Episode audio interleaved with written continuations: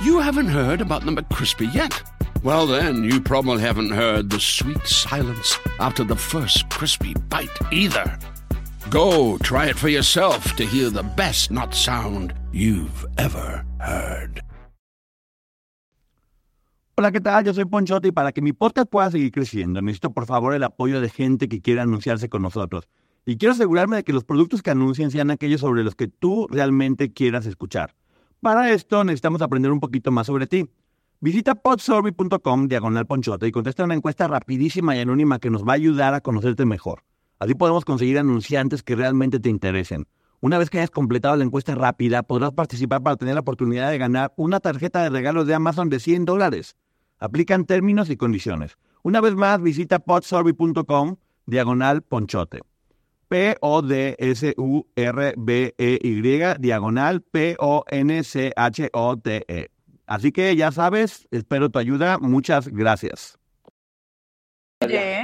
Sí, sí, sí, por supuesto. Hola, ¿qué tal? ¿Cómo están todos? Bienvenidos aquí al canal de Ponchote. Y hay días que para mí siempre son muy especiales porque sé que la persona a la que vamos a entrevistar es un ejemplo de fuerza, en verdad. Este, bueno, antes que nada, bienvenida, licenciada Maggie. Gracias por estar aquí acompañándonos para darle un toque más legal a esto. Muchísimas gracias, buenos días. Bueno, ya buenas tardes a todos y el honor de verdad es mío. Y ahora sí, tengo, tengo a una mujer que yo ya he tenido la oportunidad de platicar con ella fuera de esto. Y lo único que puedo sentir por ella es admiración, porque hay muchas cosas que tal vez ella no ha dicho, o no ha platicado, o no ha comentado, o no se han dicho a pesar de que ella las ha hecho y que estuvo luchando muchas veces con muy poca edad y con un valor impresionante de ir a denunciar, de ir a entregarse, que vamos a verlo poco a poquito. Por lo pronto, bienvenida y gracias por aceptar, Liliana Soledad Regueiro. Hola chicos, muchas gracias por el espacio. Eh, les agradezco este lugar porque en realidad yo me animo a hablar desde la imparcialidad, ¿no? Me gusta eh, estar en un medio en el que sea imparcial, ¿no? Y que sea realmente, que se hable con la verdad y que se nos dé el espacio así abierto, ¿no? Entonces, este, les agradezco que, que me escuchen y que, y que puedan escuchar este lado de la verdad, ¿no? Claro. Oye, bueno, para empezar, este, las personas que no sepan, Liliana fue una de las sobrevivientes de Sergio Andrade, porque quiero dejarlo únicamente de esa forma. Para mí siempre él ha sido el principal culpable. Y ella fue una de las personas que fue captada, porque muchas veces uno va aprendiendo. No es como que ellas hayan decidido ingresar porque un día les dio la gana o demás. No, son captadas, son básicamente secuestradas y son a través de engaños y manipulación hacen que entren en ese tipo de grupos y ahí su vida les cambia y viven cosas horribles. Así que es, es, importante que aprendamos a usar los términos correctos. Y me gustaría que nos platicara, Liliana, un poco cómo fue tu experiencia, cómo fue que, de, de, qué tipo de familia vienes, cómo era tu vida y cómo fue que ingresaste a esta organización coercitiva. Ok, bueno, les explico un poquito. Bueno, yo nací en Argentina, en Córdoba. Eh, yo siempre estudié baile, danza y eh, estaba trabajando en un programa de televisión a los 14 años yo entro a trabajar en este programa que dura todo un verano, empieza en el 92, en diciembre, hasta marzo del 93, ¿no? Eh, este programa era conducida por dos personas eh, mexicanas, ¿no? Conocidas, eh, Ivonne y Beth, ¿no? No sé si lo recuerdan. Claro. y, y, bueno, yo era una de las cuatro bailarinas del programa, ¿no? Era la más pequeña del programa, ¿no? Sí, yo entré sí puedo decir que mintiendo mi edad porque fui a una audición con el grupo de la escuela, ¿no? De baile. Eh, y lo, lo, hicimos como una experiencia, ¿no? Como una experiencia para probar qué era, de qué se trataban las audiciones eh, y que lo tomáramos como una experiencia. Entonces yo pensé, si digo que tengo 14 años, ni se van a fijar ni me van a permitir entrar, ¿no? A la audición. Entonces era la más chica, eh, de hecho, mi madre sabía que iba a, a, con mi grupo de baile, pero no sabía a qué realmente, y eso sí fue algo que yo, yo hice de, como todo adolescente, ¿no? Eh, a veces mintiendo a los padres. Y, y bueno, y quedé. Da la casualidad de más de 50 y pico de personas que había en la audición, en mujeres y aparte bailarines. Este, quedé dentro de las cuatro y, y, de ahí es que la producción me decía, tú tienes que decir que tienes 16 años, como dijiste que entraste, pero yo tenía que ir acompañada siempre al programa con mi madre, ¿no? Por supuesto. Así que todos los días, porque era un programa de 9 de la noche a las 2 de la mañana, ¿no? Un programa de verano, realmente. Así es como, bueno, empiezo a bailar y toda la historia y conozco mucha gente. eh, conocida y termino bailando para, lo quiero ir acortando para que no se haga muy largo, eh, termino este, bailando con diferentes artistas, ¿no? Pero en una de las giras es, tengo que bailar con Pablo Ruiz, ¿no? Éramos el grupo de baile de Pablo Ruiz y luego continuaba el show de Gloria. Yo nunca tuve contacto más que una fotografía con Gloria, pero nunca estuvimos hablando ni nada. O sea, realmente fue así, hola, todo eso y nada más. Eh, me encantaba Gloria, lo digo sinceramente, era, no lo podía creer desde el 92 que yo ya la venía siguiendo en la televisión y como todo adolescente me encantaba. Pero eh, yo soy el tipo de persona que al día de hoy no soy, nosotros les llamamos no cholula, no soy fanática de los artistas, no voy, no, sino me gustan, los admiro, pero con, cierto, este, con cierta distancia. Dio la casualidad que hicimos los shows y fueron varias giras, ¿no? O sea, varios días.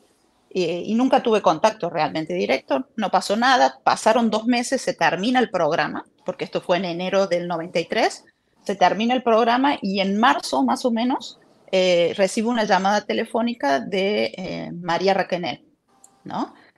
Eh, y me dice que había estado pidiendo los videos de la producción para, para, para, decirles quién era yo y ahí le pidió mis datos y toda la historia. Y me explicó que, que me estaba, o sea, que ella venía, que era la corista de Gloria y que me quería ofrecer una beca artística, ¿no? A todo esto yo no me hablaba, nunca me habló del productor, simplemente me habló de la posibilidad de, este, de ser corista de Gloria y toda la historia fui a la, reunión con ella y estaba con Gabriel Olguín y ahí me explica todo, se lo explica mi hermana, que es la que me acompañó en ese momento. Y bueno, y sí te ofrecían en ese momento una beca artística con el pago de dos mil dólares mensuales, eh, ir a audicionar primero a México, ver si realmente eh, el productor te elegía, que era el manager, que no sabíamos quién era, o sea, yo no sabía quién era, este, y, bueno, regresé a mi casa súper entusiasmada, por supuesto, súper, porque encima era el artista que yo admiraba, pero este, tenía que convencer a mis padres, tenía 14 años, ¿no? Así que bueno, hice mis berrinches, por supuesto. Eh, fue bastante duro porque mis padres de ninguna manera querían dejarme ir, de ninguna manera. Eh, mi hermana me ayudó un poquito a convencerlos también porque ella veía todo mi, o sea, mi ilusión, ¿no? Eh, así que bueno, terminamos, me terminaron dando una autorización para viajar siendo menor de edad y para poder ir y hacer la audición en México. Esto duró 10 días, ¿no? Estuve en México 10 días. La audición habrá durado 3, 4 días, o sea, son 3 días, ¿no? En lo que se hizo la audición, 3 días diferentes lo mismo que pasaba siempre, ¿no? O sea, en las audiciones se te pedía actuar, bailar, eh, cantar y todo eso, ¿no? Nada raro, no vi nada raro, realmente me trataron muy bien, o sea, perfecto. Eh, y regresé, pero con la promesa de que me iban a volver a llamar, ¿no? Eh, para ya volver y quedarme definitivamente, ¿no? Porque estaba era menor de edad y era difícil la cosa de que me dejaran ir y quedarme directamente, ¿no? Entonces, bueno, eh, me regresé y pasó más de un año y pico en el que me vuelve a llamar este, María Raquenel por teléfono y me dice, ahora sí te puedes venir y ya te puedes quedar directamente. Y, bueno, primero no es que me dijo te puedes venir, sino me dijo, ¿quieres todavía venirte con nosotros? Imagínate, yo estuve un año y pico esperando esa llamada, o sea, y cuando me dijeron dije, voy, o sea, por supuesto, y yo estaba decidida a hacer eso, ¿no? O sea, era lo que yo quería hacer, artista, ¿no? Eh, así que bueno, en el 95, ya con 16 años, regreso a, México ya para quedarme definitivamente en, el grupo. Así fue como, como, como sucedió, ¿no? Pero antes no fue que fui directamente a México. Nos fuimos con María Raquenel y Katia de la Cuesta primero a Los Ángeles. Eh, ellas habían pasado a buscar una chica chilena, que no son las hermanas Zúñiga, era otra persona que no voy a nombrarla. Eh, y nos fuimos 15 días a Los Ángeles y ahí estuvimos, o sea, me mostraron el mejor, la vida espectacular que se podría llegar a tener estando eh, o teniendo esa vida, ¿no? O sea, buscando propiedades para este señor, eh, comiendo bien, yendo al estudio de grabación, todo era muy perfecto, ¿no? Eh, y luego, ya a los, después de los 15 días, ya nos regresamos a México. Y ahí es cuando ya empiezo, ya me quedo definitivamente, ¿no? Eh, en el grupo y fue esto unos días antes de la premier de la película de, Gloria, ¿no? De la última película de Gloria, eh, Una papa sin caps. Disculpa que te interrumpa, Liliana. Quiero entender, para este momento tú tenías 15 años. Yo ya tenía 16. Cuando regreso definitivamente 16. Yo voy a audición a los 14. Cuando ellos me buscan, yo tenía 14 años, ¿no? Eh, y a los 16 ya me quedo definitivamente.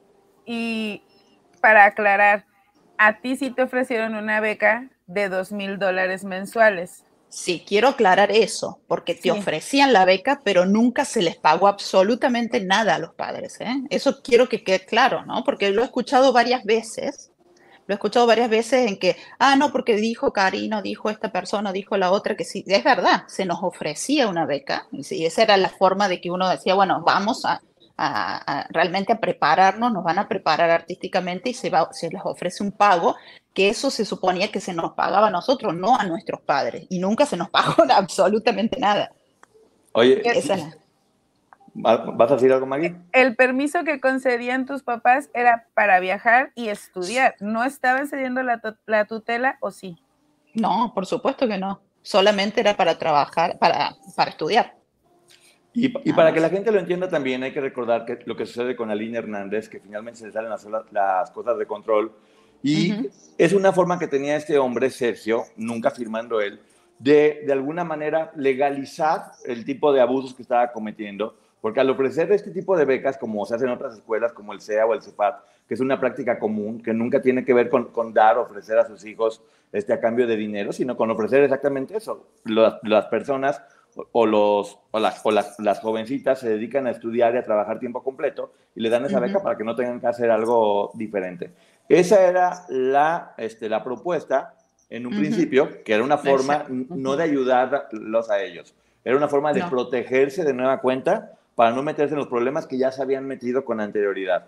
Y aquí es donde viene una pregunta que es bien importante, Liliana, porque yo sé que ya la estás tocando y, sé que quieres hablar un poco más al respecto. ¿Qué opinas de la responsabilidad de los padres en todo esto? Bueno, eso es un tema que a mí al día de hoy me duele horrores, ¿no? Porque cuando pasó todo esto y después de que pasó todo esto, eh, ver el sufrimiento que tuvieron nuestros padres a causa de lo que nosotros sufrimos, pero lo que ellos se enteraron después de que nos pasó, fue terrible, terrible. Y siempre digo que es un dolor que yo al día de hoy tengo,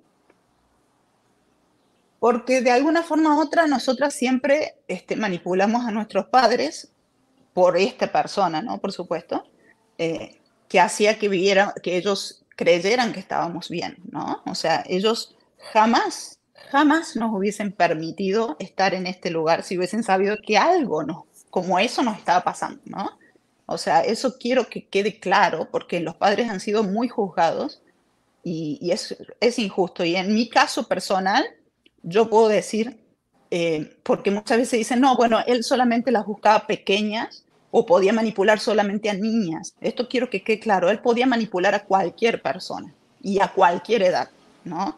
O sea, ya avanzado en el tiempo, ¿no? No al principio, pero avanzado en el tiempo, cuando nosotros vivimos en Argentina, eh, él iba a mi casa conmigo y de la misma manera que se, me sedujo a mí, sedujo a cualquier otra persona, sedujo a mis padres, ¿no? Entonces eso quiero que quede claro, ¿no? O sea, que podía seducir a cualquier persona, ¿no? Eh, y no porque sea, eh, como algunos dicen, demasiado inteligente, sino es un psicópata, y es carismático como todo psicópata, ¿no? Y sabe entrarle a los puntos de cada persona, o sea, entonces eh, a eso voy. Yo iba custodiada por él directamente, no es que iba con otra persona, iba con él directamente a visitar a mis padres y era una situación muy difícil. Eh, y tú dices, ¿cómo? ¿Ibas a la casa con, o sea, con él y podrías haber dicho a tus padres, no, no era tan simple como eso, ¿no? O sea, nosotras estábamos en una prisión mental, que eso es muy difícil de explicarlo si no lo vives, ¿no? Y esa es otra de las críticas que al día de hoy nosotros tenemos, ¿no? Porque ¿cómo explicas que si podías ir a la casa de tu papá no eras capaz de decirles a tu papá lo que pasaba?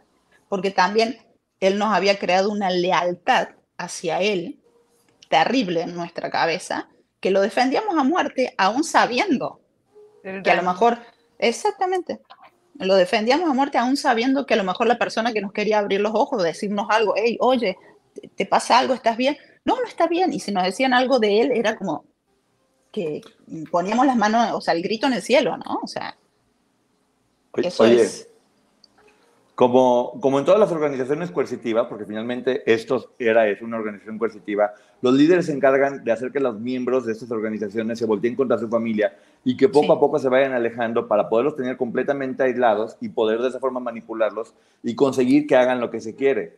Aquí la, la, pregunta siguiente, y quiero que tú digas únicamente lo, lo, lo, que, lo que quieras decir o comentar, ¿En qué momento ese sueño tuyo te diste cuenta que se volvió una pesadilla? ¿Cómo, cómo fue ese cambio de ir a Los Ángeles y, ver una vida que te habían pintado, soñar con tu carrera, a darte cuenta que estabas metida en algo de lo que difícilmente se iba a poder salir? Ok, mira, yo cuando llego, o sea, sí tuve mis clases, ¿no? Sí empecé, o sea, clases estrictas, ¿no? De ejercicio físico, clases de canto con este señor, eh, las tenía dos o tres veces a la semana. Cuando ellos me mandaban a llamar, yo iba y él estaba en piano y me, hacía, me daba la clase súper serio. Yo no pensaba nada raro, ¿eh? te lo digo sinceramente, nunca vi en él una mirada libidinosa o algo que, que me hiciera pensar o nada. ¿no? Eh, me, tomaba clases de, actuación y todo, todo lo demás, pero era muy estricto, ¿no? Pero la explicación era que, o sea, si tú querías lograr algo, tenías que hacerlo, o sea, así, o sea, era muy sacrificado ser artista y para ser artista tenías que eh, estar con una disciplina muy estricta, ¿no? Entonces yo, imagínate, me esperé un año y pico, casi dos, para poder regresar, ¿no? Y lograr este sueño y para mí no me, o sea, no me importaba tener esa disciplina estricta, me parecía que era lógico, ¿no? Y, y que no era nada raro, ¿no? Entonces, este, yo vengo de la vieja escuela de, de, las clases de baile muy estrictas, de, ¿sí me entiendes? O sea, entonces para mí no me parecía tan raro. Lo que sí era raro era el tema de la alimentación, era muy poca la alimentación, ¿no? Eh, que se nos daba, pero bueno, también siempre se justificaba, ¿no? Con que había que, que comer no tanto porque por la silueta, porque por esto, que lo otro. Entonces uno en esa edad, bueno, lo acepta, ¿no? Eh, eso fue el principio, fueron varios meses, hasta que se da una situación en la que eh, de golpe voy a, me, despiertan eh, y me dicen, no, no me despiertan, sí, en la mañana me dicen que tengo que ir a, a, una clase con él, un sábado fue, un domingo fue, no un domingo, justamente es el día que María Raquel se eh, debuta en, el programa de Siempre en Domingo, ¿no? O sea, con su carrera. Entonces, él me da la clase de, canto y cuando termina la clase me dice, me vas a acompañar a un lugar. Alístate que me acompañas a un lugar. Alístate no era ir y vestirme bien, ¿no? O sea, así como estaba, salía sin nada. Y para mí era, wow, cuando me dijo, vamos a ir a Siempre en Domingo, yo pensé, voy a ir al canal, voy a ir a ver el show, ¿no? Entonces yo me entusiasmé porque me pareció, wow, voy a hacer algo diferente de lo que estaba haciendo. Y lo que pasó en realidad, eh, lo voy a resumir, ¿no? O sea, hubo, fue un día largo en el que él aprovechó eso, ese, ese viaje, ¿no? Hasta México, de Cuernavaca hasta México, para averiguar quién era yo, mi familia, hablar, hablar, hablar y empecé a ver un Sergio diferente, ¿no? No era el profesor estricto, sino era, parecía amable, parecía diferente, era más abierto, ¿no? Y empezó a contarme sus cosas, su familia, entonces ya lo, lo vi diferente, podía yo comunicarme con él que no lo había hecho antes, ¿no? Aprovechó ese día, que al final no me llevó al canal, sino me llevó a otro lugar eh, para hablar, para hablar y conversar y todo y, la idea era encontrarnos cuando terminara el programa y ir a cenar con las chicas y listo, ¿no? Se dio una situación que lo llaman de emergencia a él y le avisan que su hermano estaba, había tenido un infarto y ta, ta, ta. Me hace acompañarlo al hospital. Eh, dentro de ese, de ese, o sea, en ese momento yo me, me, me, compadecí de él porque realmente lo vi como con lágrimas en los ojos, entonces le dije, oye, te acompaño, o sea, yo no tengo problema de acompañarte. Y esa situación sirvió para que él sintiera que había algo especial o que justificara que había algo especial, ¿no? Eh, y bueno, y ahí empieza todo lo demás, ¿no? O sea, él, lo que hizo ese día, que creo que lo hacía de diferentes maneras con, con otras personas, ¿no? Era estudiarte, ¿no? Saber cuáles eran tus puntos y ver cómo, cómo llegarte. Y, bueno, pasaron unos días y, en base a, utilizar esa, ese haber yo sido amable y querer acompañarlo a cierto lugar, lo empezó a utilizar como excusa de que podía haber algo entre nosotros, ¿no? Cuando no. Eh, y entonces un día me llaman y bueno, fue una situación así que se empezó a dar y, y bueno, ya no quiero contar más detalles sobre eso, pero eso te va llevando, toda esa manipulación te va llevando a que se dé el abuso a través de, manipulaciones de otras personas que él va obligando ¿no? a interferir. Así se dio hasta que yo, yo sí inicié como una etapa de noviazgo con él porque él te abusa y luego eres su novia. Eso pasó conmigo. ¿no? O sea, yo sé que con diferentes personas se da diferente forma, pero en mi caso, a mí me abusa y luego soy su novia, ¿no? Em, sí caigo, después de eso, imagínate, yo era virgen y no es virgen, entre comillas, era virgen, ¿no? Era virgen. Entonces fue muy difícil porque yo, para, era, para mí era el primer hombre en mi vida, para mí era todo y todo lo que él me dijera era así. Yo no lo veía ¿me entiendes? O sea, el amor era así como él te lo pintaba y es muy bueno con las palabras, ¿no? Eh, es muy bueno con las palabras. Entonces, bueno, no estoy diciendo que quiero aclarar algo. El, cuando pasó el abuso, no pasó porque yo quisiera que pasara. ¿eh? Hubo situaciones que no las voy a explicar porque son parte también de la historia que yo cuento, ¿no? Y que quiero que se, que, se vea también, ¿no? Pero, pero quiero que se entienda que nada se da porque uno quiere, ¿ok? Eso quiero que quede claro. Es todo parte de un proceso de manipulación. Eh, cuando yo me doy cuenta, eh, después de unos meses de ser la novia, en donde él me presenta con todas como su novia, donde yo no, no veía nada raro alrededor, donde me llevaba de viaje, obviamente que yo, él no dejaba que tuvieras lo que él no quería que tuvieras, obviamente. Entonces me dejaba en otra casa y me, me, decía, te pasan a buscar, me pasan a buscar y me llevaba y íbamos de viaje, pasaba todo lindo, restaurante, ¿no? Show, lo que sea, y volvía y ya te, separaba a otro lugar, entonces yo ya no veía lo que sucedía alrededor, ¿no? O sea, yo veía lo que él quería que yo viera, ¿no? Hasta que un día, después de que logra ese enamoramiento, ¿no? De dos o tres, tres meses, eh, de más o menos cuatro meses, de estar en ese soy la novia, me explica durante muchas horas eh, que me encierra en su habitación, me explica cómo funcionaba eso, ¿no? Y ahí me explica que quiénes eran su familia, ¿no? Me empieza a hablar, durante cuatro horas esto duró, ¿no? Esta conversación. Eh, tal, tal, tal, yo escuchaba, pero no entendía hasta que terminó diciendo que ese grupo de personas era su familia y me empezó a nombrar una por una, ¿no? Y que esas personas me aceptaban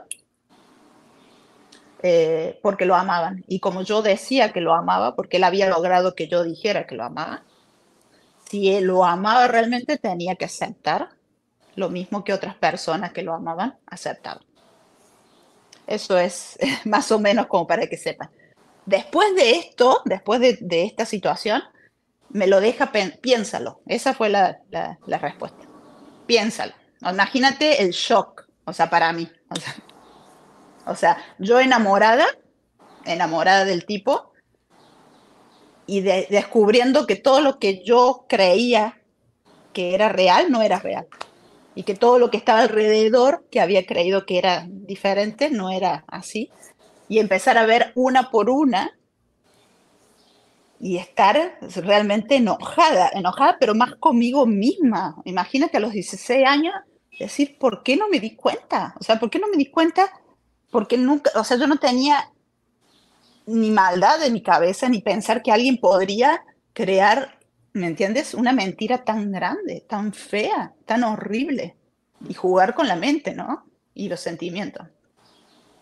Después de eso, me dejó pensando unos días y me, vuelve a, preguntar eh, qué quería, qué quería hacer. Y yo le dije, yo siento que te quiero y que me gustaría quedarme y toda la historia, y hablando con él, de golpe aparecen otras personas.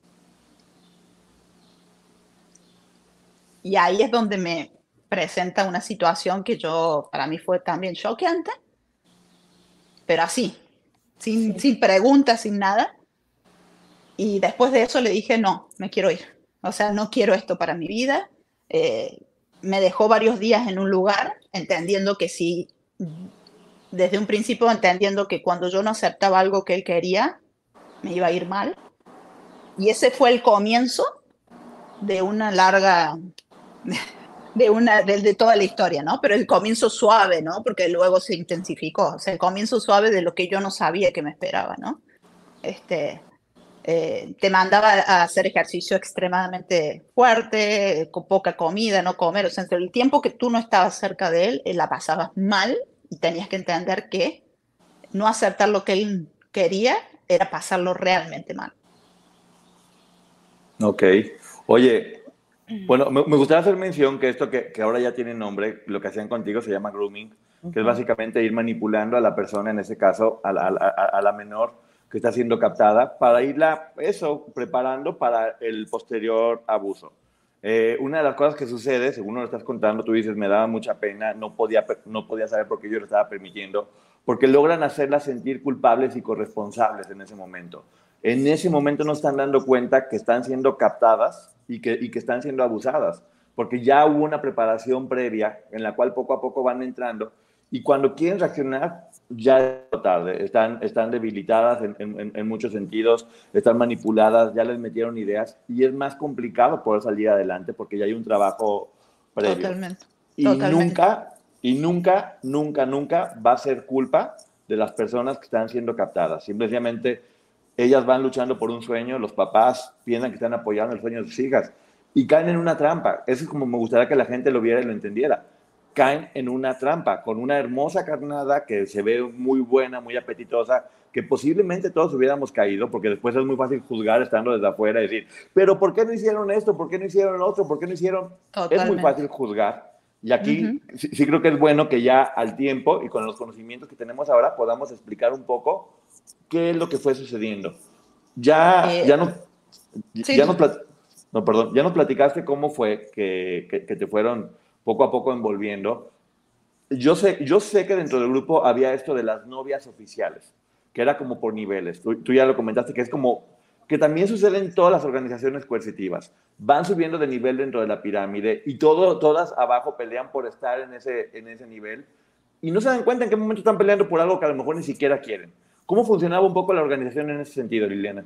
Bueno, eso es lo que yo quería también explicar un poco, porque dentro de, la familia, entre comillas, ¿no? Por la familia que él nombraba, la familia significa sí las novias de él, ¿no? Ya sean esposas o novias, las que hubiesen sido seducidas por él y que pasaron por ese rol. Y las que estaban fuera de la familia, que no se enteraban de lo que pasaba internamente, ¿no? Que eran castigos mucho más severos y todo lo que vivíamos las que éramos familia. Eh, habían estado con él y todo, pero se las mantenía al margen. Eso también quiero que sepan que pasó, ¿no? O sea, hubo chicas que llegaron, estuvieron con él, no fueron castigadas como las que estábamos ya internamente, ¿no? Y lograron irse. Por eso también a lo mejor eh, no se supo lo que pasaba porque esas chicas se iban.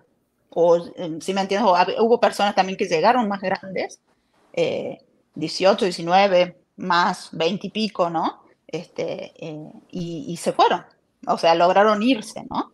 Eh, sabiendo también que había cosas raras dentro y que habían pasado cosas y, y, bueno, y no, nunca dijeron nada. Por eso también estaba la esperanza en las que estábamos dentro de que si se pudo ir a aquella, si se pudo, a lo mejor yo también me voy a poder ir y él me va a permitir irme, ¿sí me entiendes? Pero después, con el tiempo, descubríamos que esas personas que se fueron algunas se fueron porque él las dejó ir, otras porque se habían escapado y nosotras no lo sabíamos. ¿Sí me entiendes? O sea, no era, era algo que él nos ocultaba, entonces tampoco era obvio que no, nosotros decimos, oh, se fue por la buena y a lo mejor yo si intento irme y le digo, oye, ¿me dejas ir? Este, me va a dejar ir. ¿no? Y no pasaba eso, realmente no pasó. Yo lo hice durante cinco años a esto, ¿no? Los cinco años, casi seis que estuve ahí, le pedí irme. y durante esos cinco años teniendo la esperanza, o sea, ingenua, ¿no? Porque no, es como que nunca la perdí, eh, de manera, eh, o sea, de decírselo de frente o por una carta, por favor déjame ir, mis padres te van a pagar el pasaje y toda la historia, ta, ta, ta. Y él me decía, está bien, quédate ahí tranquila, ya vamos a arreglar todo, se te va a llevar, se te, va a dar el pasaje, todo. Y después venían los golpes y te decían, no te vas a ir, o sea, de aquí no te vas hasta que no seas quien yo digo que quiero que seas, ¿no? O sea, era así. Eh, y antes de todo esto, cuando yo me revelo, que le digo, me quiero ir la primera vez, cuando veo que las cosas no eran como yo quería y que me empecé a descubrir otras, eh, ahí empiezan los golpes, ¿no? el primer golpe viene sin yo esperármelo, ¿no? O sea, encerrado un buen tiempo en una habitación y te dice, quédate ahí, y cuando aparece empiezan los golpes, pero que no se imaginan. No se lo imaginan y te deja, o sea, en shock y aterrorizada y, empiezan los cablazos y, terrible, terrible. Y a partir de ahí es cuando tu vida cambia. Porque ya sabiendo eso y habiendo vivido eso, es difícil que te deje ir. ¿Sí me entiendes? O sea, a partir de ahí ya empieza, y eso era algo, era como el castigo normal y leve, ¿no? Te estoy hablando, que para mí en ese momento fue terrible. Y después me di cuenta que todo iba a ir en, creciendo, ¿no? O sea, creciendo a través del tiempo y de los años y, y, de lo loco que él se iba poniendo, ¿no? Con, con nosotras. Sí, claro, al, a Maggie. Entonces, eh, lo que muchas han contado es real. El hecho de estaban ahí, obedecían órdenes, trataban de portarse bien para que él estuviera contento, pero en el fondo siempre guardaron la esperanza de irse, incluida tú, que muchas veces se te señaló por, por decir, o ellos decían, o había gente que mencionaba que había cierta lealtad, pero es que esa lealtad se llama manipulación pero tú en el fondo siempre te quisiste ir. Totalmente, chicos, tú, siempre me quise ir y van a ver, o sea, yo no puedo, no es que quiera, hablo cuando digo la serie porque es lo, donde yo cuento un poco más de lo que me pasó. Eh, no quiero dar detalles, por supuesto, porque también sería bueno que lo vean, y, eh, pero cada vez que sucedía esto, los castigos y los golpes eran terribles y hubieron muchas situaciones en las que me quise ir y en las que no se me permitió y de la manera más terrible, que eso no lo saben todas tampoco, porque obviamente lo hacía en momentos, ¿no? Que no siempre estaban todas, ¿no? Eh, pero, pero bueno, no quiero dar detalles, pero van a ver lo cruel y lo terrible que fue. Eh, para mí, todo lo que fue la última etapa a partir... México fue terrible, ¿no? Los dos primeros años pero porque ahí fue el lavado de, cabeza, fue realmente empezar el sometimiento, pero el quiebre mío empieza en España. En España, Brasil, todo lo demás, ¿no? Argentina, Brasil, pero principalmente España, ¿no? Entonces, eh, es, largo de contar, pero realmente al final el tipo se puso más terrible de lo que pueden haber contado antes, ¿no? La historia. Bueno, después fue todavía peor. Lo, lo, que tú dices también, obviamente, es que al momento de que empiezan los golpes y empiezan todo este tipo de castigos y torturas que ya hemos escuchado y que básicamente es lo mismo en, forma distinta y que no vale la pena repetir porque es revictimizante probablemente, los castigos eran inhumanos, eran horribles. Y también lo que sucedía es que al momento de que una chica recibía un castigo, se convertía en un material peligroso porque podía demandar, podía hacer algo, podía decir, y por lo tanto ya era, era creo yo que la primera golpiza, este, o tener relaciones por primera vez, ya era un momento en el que ya era firmar tu, tu carta de no vas a salir aquí, sentencia exactamente, porque no vas a poder salir. Y lo único que quedaba era estar mermando cada vez más su voluntad, su fuerza, su autoestima para que ustedes fueran cayendo poco a poco en este sueño que era enamoramiento, que en realidad era adoctrinamiento. Las iban adoctrinando poco a poco para que no pudieran salir. Y aquí viene un tema que es un poco complejo, porque yo sé que tú lo tienes bien entendido. Se habla mucho de que sí, efectivamente todas fueron víctimas, pero posteriormente, y sucede en todas las organizaciones coercitivas, las van obligando a estas partes a que vayan formando parte del sistema y en algunas ocasiones algunas se van convirtiendo en victimarias. También es parte de la obligación reclutar a más miembros para, para, para estar en la institución, siempre manipuladas, violentadas y muchas veces amenazadas con hacerle cosas a sus familiares. Eso es bien importante que se sepa. ¿Qué nos puedes tú hablar al respecto? Porque yo he escuchado tu postura en la que has dicho siempre, todas fuimos víctimas, todas absolutamente. ¿Cómo nos podrías explicar eso a, a, muchos de nosotros, a muchas personas que tal vez no lo entienden y que dicen, no, son malas, son buenas? No, bueno, es, todas fuimos víctimas y eso queda claro, ¿no? O sea, yo eh, a todas las que conocí, desde que, desde que entré en ese grupo hasta el final, sé y puedo afirmar que fueron víctimas, ¿no? O sea, en eso no queda duda. Eh, lamentablemente, dentro de ese proceso, eh, por órdenes de este señor, ¿no? había algunas personas que se encargaban de lo que tú, tú, decías ahora, ¿no? De reclutar, ¿no? O de buscar a algunas personas. Eh, que también se entienden que era por órdenes de él, ¿no? Y en este caso, la persona que más se encargaba de eso, en la que viajaba o buscaba, era María Raquenel, ¿no? O sea, era la persona que iba, a veces iba con Katia, porque en la época que yo llego a México, desde que la primera vez que voy a México en el 93 fue ella la persona que me busca, pero después, en el 95 igual, cuando yo llego también que era la persona que iba y se encargaba de esos trámites, ¿no? De ir a buscar, de hablar con los padres, de poner la cara para que ellos pudieran eh, llegar este, al lugar. Eh, y también iba o Gabriel Holguín, que era también la persona que se encargaba de los trámites también, o, o Katia de la Cuesta, ¿no? Ellas eran las tres que se encargaban de trámites en esa época, ¿no? En, en el 95. Cuando estamos hablando de la época del 95 al 97, que son los dos años que yo estoy ahí, eh, antes de XC tu Remix y todo eso. ¿no? Eh, después, sí había dentro del grupo los roles en el que las, las demás, que no eran reclutadoras de ir a buscar a una persona, pero teníamos que seguir el juego de que si llegaba alguien nuevo tenías que hablarle bien del Señor. No es que le decías, tienes que ir y tener relaciones con Él. Eso a mí nunca me tocó ni me pasó, ¿sí me entiendes? De que yo le dijera le tuviese que decir a alguien, oye, tienes Ay, se fue. ¿Se cortó? A ver, vamos a ver si ahorita con la señal está regresando. Pero bueno, también allá, ah, perdón Liliana, te habías ido, pero ya regresaste. Sí, sí, sí, me entró una llamada. Ah, eh, bueno, eso es más que nada, ¿no? O sea, ha habido, o sea, quiero que quede claro, acá no se trata de acusar a nadie, porque en realidad sí entiendo que todas, y sigo entendiendo que todas fuimos víctimas y fuimos sometidas. O sea, ha habido un proceso, ¿no? O sea, desde las que llegaron antes a las que fuimos llegando después. O sea, él se manejaba así, ¿no? Con los procesos. Entonces, por eso también hay como un mal entendimiento de que dicen, ah, no, bueno, pero las más viejas tenían privilegio, a ella tenía menos, o sea, la otra tenía menos y la más nueva estaba peor, ¿no?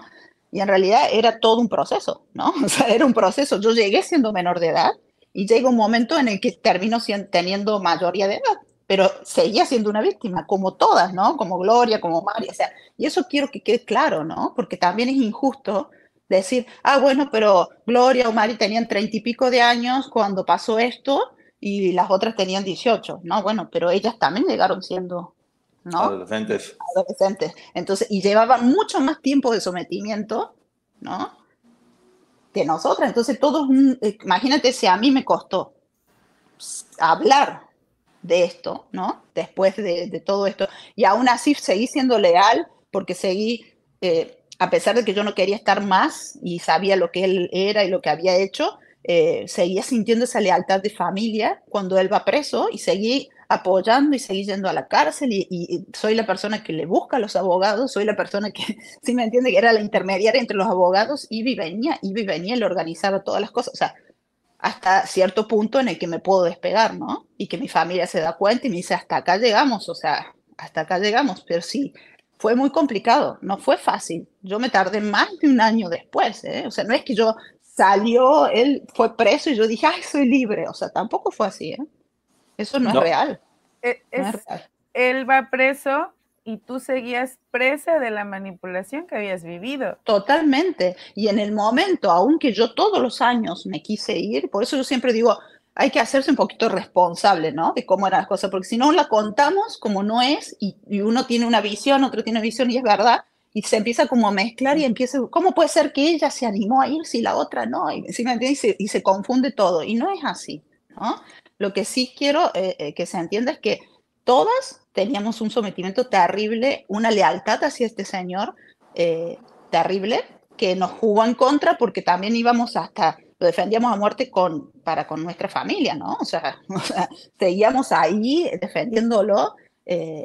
Y, yo me arrepiento también, no me arrepiento, sino me duele por mi familia porque les hice pasar momentos terribles, ¿no? Porque yo, y yo sé que cada familia también lo pasó, ¿no? en cada casa hubo momentos y situaciones muy duras, porque ¿cómo hacían nuestros padres para liberar a tu hija mentalmente? O sea, ¿cómo hacías para llegar a alguien que estaba tan dañado, que te habían realmente eh, lo que habían logrado él era que uno se sintiera incómodo estando en la casa de tus padres. O sea, ¿sí me entiendes? O sea, estando con tu familia, tú no te sentías cómodo. Ese ya no era tu mundo. Yo ya no confiabas en nadie. Él nos había logrado meter en la cabeza que lo exterior a nuestra familia era peligroso. O sea, esa gente no nos iba a hacer daño. Cualquiera que, que, que opinara de afuera eh, eh, nos iba a hacer daño, ¿no? entonces es como que ya uno dejaba de confiar, ¿no? Eh, en la familia, entonces yo llego a mi casa y, te juro que me, iba y me acostaba en el piso. Y mi madre se enojó tanto conmigo varias veces y me decía, tú, yo no te enseño a dormir en el piso, ¿por qué duermes en el piso? Ok, oye, Durante mucho tiempo dormía en el piso, porque para mí era, era normal, ¿sí me entiendes? Dormir en el piso. Quiero, quiero que, me, que, me, digas si estoy en lo correcto con lo que voy a decir. Bueno, para que mucha gente entienda, esta organización coercitiva es como muchas otras que hay con líderes que son un poco religiosos, en los cuales, para que se den una idea de la manipulación que llegan a ejercer, hemos visto los de Waco, Texas, que terminaron, este, terminaron muy mal todos, este, incendiándose, mucha gente que se moría porque iba a pasar un extraterrestre por ellos. O sea, el nivel de manipulación es muy grande y sobre todo cuando temas como esto, o este tema en especial, se frivolizó y se convirtió en un chisme del espectáculo, cuando en realidad no, era un grupo que, que, que, que hacía trata, abuso y explotación de menores de edad. Y hay que poner los nombres como son. Hay dos frases que a mí me, me, me, me gustan, o son de las que más se me han quedado grabadas. Una la dice Gloria, que es, en situaciones como estas, el tiempo no juega a tu favor. Entre más tiempo estés, más, más hondo estás y otra de Raquel en el podcast que dice, estas historias no están compitiendo una con otras, están complementan, complementando. Y creo que es importante que entendamos que cada una de ellas ve las cosas de diferente manera y que lejos de ponerlas a pelear entre ellas, que el único que va a salir victorioso va a ser él, es escuchar, entender todas y ir armándonos un criterio conforme, conforme a eso, porque finalmente es eso. El proceso de cada una de ellas ha llevado es, es, es distinto. Ahora, ¿estamos bien ahí? Dime. Sí, pero me gustaría sí aclarar algo eh, yo siempre o sea, he estado de acuerdo en que sería lo ideal que todas nos uniéramos, siempre lo dije, y yo creo que, y, y no es de ahora, chicos, ¿eh? o sea, esto... You haven't heard about the McCrispy yet. Well, then, you probably haven't heard the sweet silence after the first crispy bite either. Go try it for yourself to hear the best not sound you've ever heard. es algo que ustedes lo van a ver con el tiempo, pero mi acercamiento con Gloria no es ahora, no es, no es hace cuatro años, no es, o sea, estamos hablando de hace 14. o, sea, yo, eh, y, es un proceso, y es, algo que a mí me sanó mucho por muchas situaciones, que esto no lo voy a contar ni voy a dar detalles, que se va a ver y que se va a entender el por qué. Y el por qué yo también a veces me pongo eh, defendiendo una parte y no es que yo defiende y esté a favor de otra ni, ni nada de eso, ¿eh? no es que estoy de un lado o del otro, trato de ser lo más justa posible. Y se intentó siempre un acercamiento, que era lo ideal para que sanáramos, ¿no? Y para que, como yo siempre digo, esta desunión lo que hizo es reforzar el poder de este tipo, ¿no? Y lo que siempre generó en el grupo, esa desunión, eh, que también cabe que cabe decir que nosotras estábamos en ese grupo, como tú decías, no porque quisiéramos, no nos elegimos unas a otras, nos eligió él a nosotras, entonces no había tampoco afinidad entre todas, pero teníamos que convivir como una familia, o sea, teníamos que convivir. Y al salir de ahí, ¿no?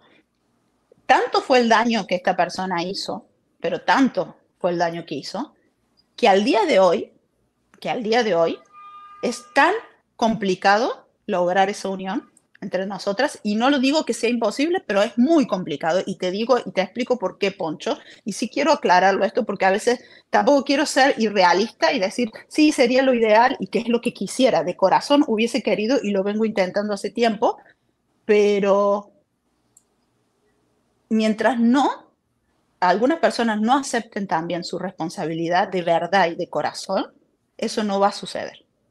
Por, ¿Sabes por qué? Porque las que estuvimos adentro, ustedes pueden tener una opinión, yo te puedo contar una historia y tú me puedes creer, ¿no? O sea, lo que te estoy contando y después escuchan a, a Raquel y van a decir, bueno, pero lo que está contando es la verdad, es la única verdad. Wow, al final contó la verdad, ¿no? Y te quedas con eso, ¿no? Y lo demás. Pero las que estuvimos adentro sabemos realmente cómo sucedieron las cosas. Y somos las que, las que nos damos cuenta cuando alguien realmente está mintiendo y nos está diciendo cómo son las cosas, ¿no? Y ahí está el problema. Ese es el principal problema. Esta persona hizo tanto daño que algunas de ellas, cuando tú me querías, queríamos ir al punto de a veces llegar a ser este, eh, victimarias, cuando se usa esa palabra, ¿no? De llegar a ser victimarias, eh, sí, hubo puntos en el que algunas también llegamos a ser victimarias, ¿no? Y me incluyo para ponernos a todas en el mismo lugar, ¿no? Hay personas que se tomaron el rol mucho, muy en serio. Y como yo siempre he tratado de ser muy justa y no, no, no echar más culpa hacia un lado hacia, que, que al otro, pero trato de ser justa, ¿no? Y no me gustan las injusticias. Y ahora con lo que está pasando y con lo que ha pasado últimamente, hay mucha injusticia, ¿no? Hay mucha injusticia. Y yo durante muchos años cuando empezó este escándalo, me quedé callada. O sea, lo único que hice sí fui a hacer denuncia, eh, dije lo que había pasado para que Gloria despertara, ¿no? Y que supiera la verdad. Y después de eso me quedé callada. Escuché muchas mentiras de algunas personas y no salí a confrontarlas porque no era, no es mi perfil, programas de espectáculo y estar peleando y esas cosas porque no era mi idea y también las entendía víctimas. Yo dije, algún día van a recapacitar, algún día vamos a entender que cómo fueron las cosas, ¿no? Como me pasó también eh, con Gloria. O sea, y lo digo así abiertamente. O sea, yo sabía que en determinado momento cuando yo dijera la verdad, iba a haber una reacción de su parte y era lógica, ¿no? O sea, que tuviese una reacción de enojo hacia mí. Y yo lo sabía, pero también sabía que con el tiempo lo iba a entender. ¿Sí me entiendes? Claro. O sea, ya luego se va a explicar bien el por qué, ¿no? Que es lo mismo que yo esperaba de varias de las personas y no sucedió. Por eso ahora está pasando lo que está pasando, ¿no? Y quiero eso aclararlo porque si no vamos a hacer de cuenta que está todo bien y no está todo bien. Ok. ¿No? O sea, no está todo bien cuando se miente o cuando decimos la verdad a medias y tratamos de tirar, perdón la palabra que voy a decir, pero basura hacia un lado y yo me limpio de este lado, ¿no? Eso no está bien si nos vamos a hacer responsables, nos hagamos responsables bien. ¿Ok? O sea, yo cuando me incluyo, te puedo decir que a mí no me tocó, como te digo, reclutar, no me tocó, y no me siento por eso tampoco ni menos ni más. Sigo, o sea, me pongo en el nivel de todas. ¿eh? Pero tampoco pongamos eh, el nivel de que, ay, aquella me hizo más que la otra. Todas sabemos. A mí me tocó una situación, y te lo digo sinceramente, que me tocó que todas, todas, en determinado momento me tuvieran que golpear. O sea, imagínate que yo tuviese que tener odio por cada una. ¿Sí me entiendes? O sea, no. Porque sé que era por órdenes de él. Y si hubiese sido la orden al revés, yo lo hubiese tenido que hacer. Pero ¿por qué no decimos las cosas como son? ¿Por qué no decimos las cosas como son? Porque eso es lo que te va a liberar. O sea, el momento que tú dices, ok, sí, hice tal cosa y me tocó hacer tal cosa, terrible, ¿no? O sea, me tocó hacer tal cosa, por órdenes de esta persona, porque sufrí este, pero, pero lo digamos así, ¿no? No lo digamos esta parte que parezca linda y que yo me veo como la más santa, la más víctima, la y tiro por cuando sabemos la realidad de cómo llegamos todas ahí, ¿no? Y de cómo se dio todo el proceso. Eh, y, que, y esto, como vuelvo a repetir, no es una defensa hacia una persona, es hacia todas, porque en el momento que todas seamos honestas y digamos las cosas como fueron, nos vamos a liberar. Porque seguimos, si no seguimos actuando como actuó él, como nos enseñó a actuar él, a mentir. a no ser honestas, ¿sí me entiendes? A ensuciar a otra persona. No es justo. No es justo y lo mantengo, ¿eh? O sea, lo mantengo y me hago responsable porque va a haber, a partir de ahora va a haber críticas, eh, me imagino, ¿no? Eh, pero no me importa. O sea, no me importa porque yo siempre voy a mantener la misma postura. Y como dije yo, yo jamás estaría denunciando a otra víctima. Jamás. Liliana. Porque, sí. Perdón, perdón que te interrumpa. Es que hay dos cosas importantes que me gustaría preguntarte y sé que mucha gente aquí, hay temas que evidentemente no quieres tocar y no se, no se deben de tocar si tú no lo deseas así porque no se trata de revictimizar. Eh, primero, si nos pudieras platicar, si se puede, eh, que menciones que en algún momento denunciaste o intentaste hacerlo. Y segundo, esta es una pregunta eh, que se me ocurre hace mucho tiempo, lo hemos platicado. Como en todos los grupos coercitivos o sectas, van en escalada. Y yo te quisiera preguntar, ¿tú crees que si esto no se hubiese parado con la detención de este hombre, él hubiera podido llegar a privar de la vida alguna de ustedes?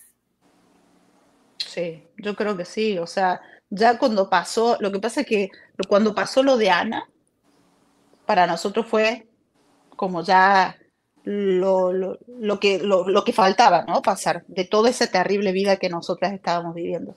Eh, yo creo que él dentro de la manera de golpear, sabía cómo golpear durante años, fue cuidadoso, ¿no? O sea, en los lugares que te golpeaba para que no llegaras a... Pero hubo situaciones, en mi caso particular, yo hablo de mí, ¿no? Cuando hablo de un castigo, porque le pido justamente, eh, estando en España, de irme, eh, una situación en la que yo eh, prácticamente quedo, prácticamente estaba perdiendo la conciencia. Y él me había desfigurado, o sea, me había desfigurado y no me iba a llevar a un hospital no me iba a llevar a un hospital. O sea, no iba a llevar a una mujer con la cara desfigurada y con el cuerpo todo golpeado, obviamente. Y me pedía, por favor, que, que me recuperara, que, o sea, hizo, ¿qué no hizo, no? O sea, ¿qué no hizo? Hasta que yo logré recuperar la respiración y la conciencia porque me había dejado destruida. bueno. Entonces, entonces eh, por eso te digo, si yo me moría ahí, qué pasaba. ¿Sí me entiendes? Entonces, hubo situaciones eh, fuertes y muy, muy, muy, muy, muy terribles que, que, te digo que sí te llevan a pensar que podía haber pasado y que era lo que faltaba, ¿no? Y lamentablemente se dio con un, de manera accidental con Ana, que no, que fue algo realmente inesperado, ¿no? Eh, pero bueno, y, y, estábamos todas ahí, eso también lo quiero aclarar, estábamos todas todas en el mismo lugar. Hay personas que mantienen al día de hoy que no estaban, que no estuvieron, eso es mentira. O sea, quiero que, y lo voy a seguir aclarando porque eso es una gran mentira. Hay gente que no tiene a lo mejor, eh, en ese momento yo creo que tenían miedo de, de, estar involucradas en algo o lo que sea y seguían mintiendo, pero ahora, al día de hoy, ya, ya digamos las cosas como son, ¿no? Y estábamos todas, nadie es culpable de lo que pasó en ese aspecto, o sea, el único responsable es él, ¿no? O sea, pero me refiero, nadie hizo nada para ser culpable de lo que sucedió, simplemente hubo una reunión y bueno, pasó lo que pasó por culpa de este psicópata, ¿no? O sea, por la locura de este tipo que, generaba esta, este tipo de situaciones, ¿no? Pero de ahí en más ya lo verán, ¿no? Porque yo, yo lo he contado ante la justicia esto y quiero que quede claro. Eh, a mí, cuando yo quise denunciarlo en otro lugar, en, Chihuahua, no se me permitió. Eh, lo traté de hacer en diferentes lugares, obviamente, eh, hasta que algo se investiga te culpan, ¿no? Porque, y eso me lo dejaron claro los abogados, o sea, mientras tú creas que lo que hiciste iba esto y lo, como lo, tú lo explicas y toda la historia, mientras hasta que se investiga te culpan, ¿no? O sea, hasta que se resuelve y todos me decían, no, no lo hagas, y el miedo y esto, y, al final lo hice, o sea, logré hacerlo eh, en el lugar donde tenía que hacerlo, ¿no? Eh, corriendo riesgos, yéndome a entregar y toda la historia, que eso prácticamente no se tomó en cuenta, ¿no? Pero lamentablemente la investigación o nunca encontraron eh, evidencias, ¿no? Como para seguir la investigación, no lo sé, pero yo colaboré con la justicia y por eso nunca me pasó nada, que eso también quiero que, lo, que, quede claro, ¿no? O sea, yo presenté pruebas y todo y, tengo al día de hoy esa denuncia y está claro que, que yo puedo estar en ese aspecto tranquila porque no vivía tranquila desde que pasó eso, ¿no? Ok, bueno, está aquí Edith Zúñiga que dice yo te apoyo Liliana, yo sí estuve ahí y sé que no mientes, está apoyándote también como compañera. Y bueno, hay, hay, hay, cosas que quiero, que quiero ir como asentando para que la, la gente que nos está escuchando lo, lo, tenga. Número uno, creo que lo que tú estás pidiendo es muy claro. aceptemos todas que fuimos víctimas, pero también aceptemos todas que cometimos errores. Sobre esa base, que todas podamos aceptar lo bueno y lo malo, entendiendo que no fue nuestra culpa, porque finalmente es parte de sanar, se puede construir que sigamos avanzando y que podamos estar unidas para que no haya diferencias. Eh, es, es, es lo correcto, ¿no? Ok. Número dos, para que la gente también entienda, entienda un poco a lo que está refiriendo Liliana, porque sí creo que es bueno poner un poco en contexto. Yo es una de las cosas que decía que, que muy poco has hablado de lo valiente que fue Liliana. Este, esta historia tuya la contaste, quiero que la gente sepa nada más. Cuando muere la nena, cuando muere Ana Dalai, a Liliana le entregan una maleta verde y le piden que se deshaga de ella con dos personas que la estaban vigilando que ninguna era responsable, pero le ponen dos personas a que la vigile y la obligan a que se deshaga de esa maleta en un río o en un canal, algo por el estilo. Este, ella nunca supo en realidad qué es lo que venía en la maleta, según, según te, ponen a, te ponen a deshacer de esta maleta sin saber exactamente qué había dentro. Y una vez que ella lo hace, evidentemente es algo que te ha estado lastimando durante toda tu vida, porque toda la vida. lo hiciste, pero no tienes muy claro de qué fue lo que pasó. Lo que sí quiero que la gente sepa, para que en ese momento tenías 19 años, ¿verdad? No, yo tenía 20. Era en Brasil. Una niña, tenía 20 años igual, era una mujer muy joven. Y ella hizo todo lo que una persona más adulta que no estaba tan lastimada tenía que hacer, que fue, fue, denunció, declaró, estaba dispuesta a todo. Básicamente llegó sin ser su culpa ni su responsabilidad. Tú te entregaste creo que también en Brasil y en México y estabas dispuesta a hablar. ¿Nos puedes platicar un poquito todo lo que hiciste? Porque sí es bien importante que la gente sepa el valor que tú tuviste y además también que, que, la gente sepa, le hemos platicado, Liliana es una, una, persona que siempre en ese momento dio su declaración y nunca la ha cambiado. Lo que ella dijo sigue estando exactamente igual. ¿Nos puede platicar un poco de eso? Sí, no, bueno, eh, cuando eh, pasó, bueno, cuando eh, esta persona, este tipo, da su primera declaración, o sea, cuenta por primera vez que existía, había existido una niña ¿no? Que había tenido una hija con Gloria. Yo en ese momento me doy cuenta porque dice hay una persona responsable a quien iba a culpar, ¿no? Porque era algo que él nos había prohibido hablar. Ese tema no se iba a tocar. Él no lo había ni comentado con los abogados ni con nadie. O sea, y, la, y había involucrado a algunas personas y de esas personas que sabíamos lo que había pasado al final, no podíamos tocar ese tema, ¿no? O sea, no se podía hablar de ese tema porque había otras que no sabían. O sea, no, no sabían lo que había pasado. Simplemente éramos eh, Katia, Mari, yo, Sonia Ríos y él, ¿no? O sea, los que sabíamos que había pasado en ese momento, ¿no? Acá hay una situación que se da y quiero sí también aclararla para que se entienda por qué eh, pasa todo lo demás. Em, cuando pasa eh, al año que, que, que, ellos son detenidos y que y yo empiezo a hablar porque este, fui la última que fue a declarar a Chihuahua, ¿no? Por presiones y todo. Eh, cuando logro hablar, me, me, invitan a un programa para que pueda ver, a, encontrarme con, con, el resto de las otras víctimas, ¿no? Que, que en ese momento eran las hermanas, este, Wendy, eh, Karina, ¿no? Eh, y, y, bueno, voy y, hablamos y nos vemos después de un año y todo, y todo estaba bien hasta que se comenta que, que va a haber un libro, ¿no? Alguien le dice a, Karina, oye, vas a sacar un libro, eh, que era alguien externo a nosotros, ¿no? Era una periodista y nosotras nos quedamos así porque nunca se nos comentó del libro, que tampoco, o sea, no era que nos molestara que sacara un libro, lo único que queríamos en ese momento es que no se nos nombrara, es que no se nos expusiera, ¿no? Porque imagínate, acababa de pasar un año recién de todo y recién acaba, empezábamos a hablar, ¿no? Empezábamos a, contar. Entonces se hizo una reunión eh, pidiéndole justamente a Karina que por favor no nos exponga en su libro, que ella cuente su historia. Nunca, yo creo que ninguna hemos estado en contra de que cada una cuente su historia, ¿no? Pero siempre con el respeto que nos merecemos todas, ¿no? De cada una pueda contar su historia y sin dar nombres de situaciones que eran terribles, o sea, y que nosotras mismas todavía no habíamos procesado, ¿no? Entonces pedimos ese respeto y en esa reunión se comentaron otras situaciones por primera vez. Eh, estaba Katia y bueno, en ese momento Katia era la persona que en realidad sabía también lo que había pasado. Entonces comentamos eh, lo de la niña a las otras personas que no habían estado.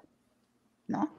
Y fue un error, ¿no? Fue un error en ese momento porque lo que la idea era que nos apoyáramos entre todas como víctimas, pero no mintiendo, ¿no? O sea, apoyarnos, o sea, con la verdad, con lo que había pasado y con lo que había pasado ese día y, y todo, y que si se había, llegaba a haber un cuestionamiento, porque yo a partir de ese momento tenía que ir a un juez a declarar, porque yo ya sabía lo que se venía, porque yo sabía que Sergio había dicho que, había una persona encargada de eso y yo sabía que era yo.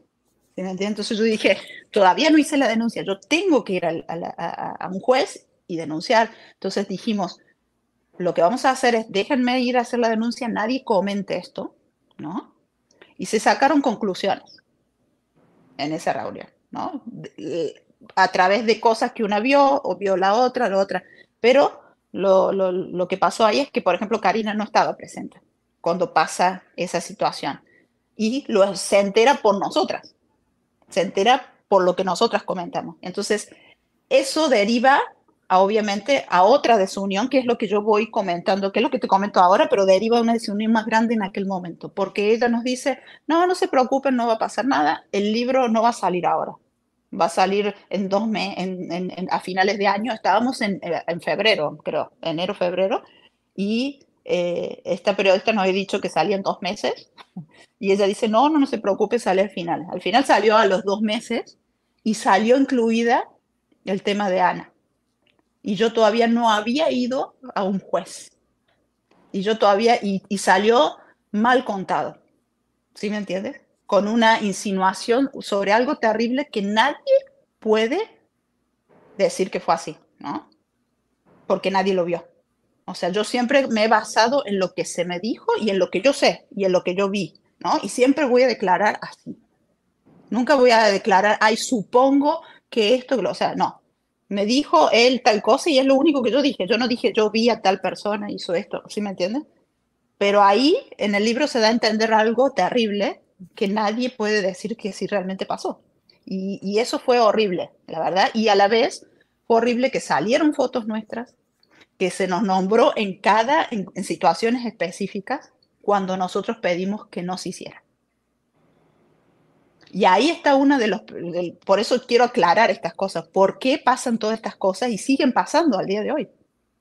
Porque no se nos respeta, porque no nos respetamos entre nosotras. ¿Sí me entiendes? O sea, si vamos a decir la verdad, la digamos, pero la digamos bien, ¿no? Así es. Y a partir de ese momento es que yo empiezo, quiero ir a declarar, quiero ir a declarar, quiero ir primero a la justicia, voy primero a México, voy y declaro. La persona que estaba encargada de las declaraciones en México escucha, pero me dice, por favor, no te lo, si yo te tomo esto ahora, te tengo que detener ya. Así fue. Si yo tomo tu declaración ahora, que me estás contando, te tengo que dejar detenida ahora hasta que se averigua.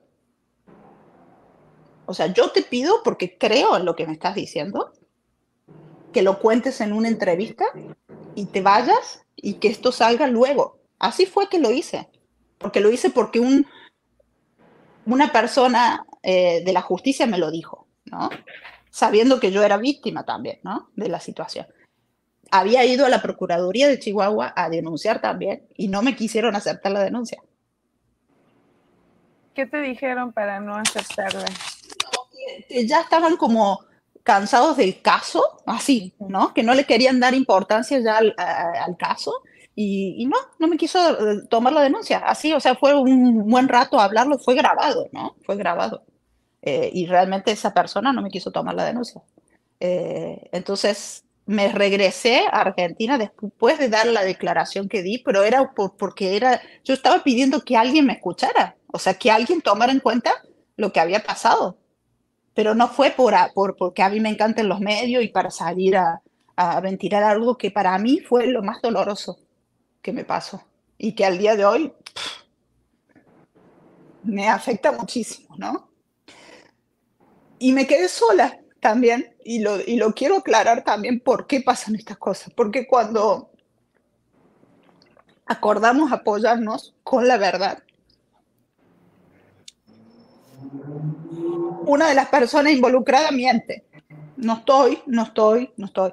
Otra de las personas dice no acordarse lo que, o sea, que fue y que vio y que me acompañó, ¿sí me entiendes? Y me quedé sola, sola contando la verdad. Y nadie sabía nada, pero todas adentro sabían lo que había pasado, ¿no? Y eso es lo más triste. Pero bueno, me fui a Brasil después con mi familia llorándome que no lo dijera, que no lo contara porque no me daban garantías. Me dijeron que no me podían dar garantías que no me detenían si contaba lo que había pasado. Igual me fui. Lo que a mí me salva, y lo quiero dejar claro, es que cuento desde el principio.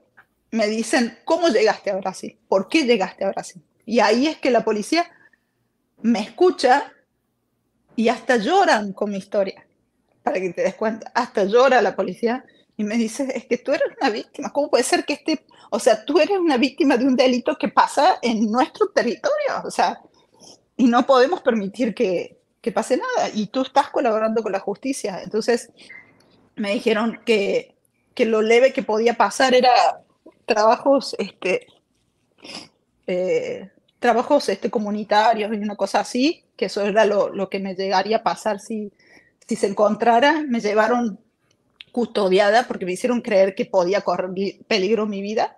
Entonces me llevaron custodiada en una camioneta con moto, con motos de la policía a mostrarles el lugar.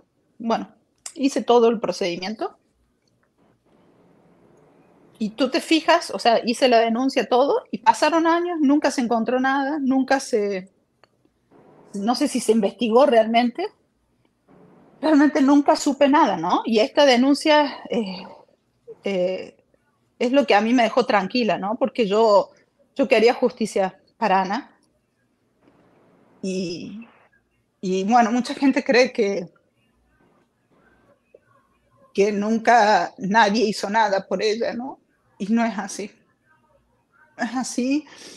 Y cuando yo muchas veces eh, defiendo a Gloria, la defiendo porque sé el dolor que tiene al día de hoy por lo que pasó por su niña. Eh, y no desde la culpa, porque también escriben, esta niña seguramente se unió a Gloria porque se siente culpable por lo que pasa. No, no, no, no tiene nada que ver eso. O sea, nada que ver. O sea, esto es un dolor que llevamos porque fue terrible. Es algo que no nos vamos a olvidar nunca. Eh, y que creo que nos marcó a todas. De alguna forma u otra nos marcó a todas y de alguna forma u otra también nos salvó a todas, ¿no? Porque fue lo, que, lo máximo que tenía que pasar ahí para que dijéramos ya, o sea, ya, y yo sabía que eso era lo que también iba a despertar a Gloria. Cuando ella supiera la verdad, eso la iba, la iba, a, la iba a despertar y, y, y ya no aguantar más de lo que estaba aguantando. Se, se podría decir que ahora sí que ese angelito, Ana Dalai, lo salvó a todos, ¿no? Yo digo que sí. Yo siempre creo que sí. Es lo que yo creo, es lo que yo siento. Ella no se venía a quedar. Ella no se venía a quedar.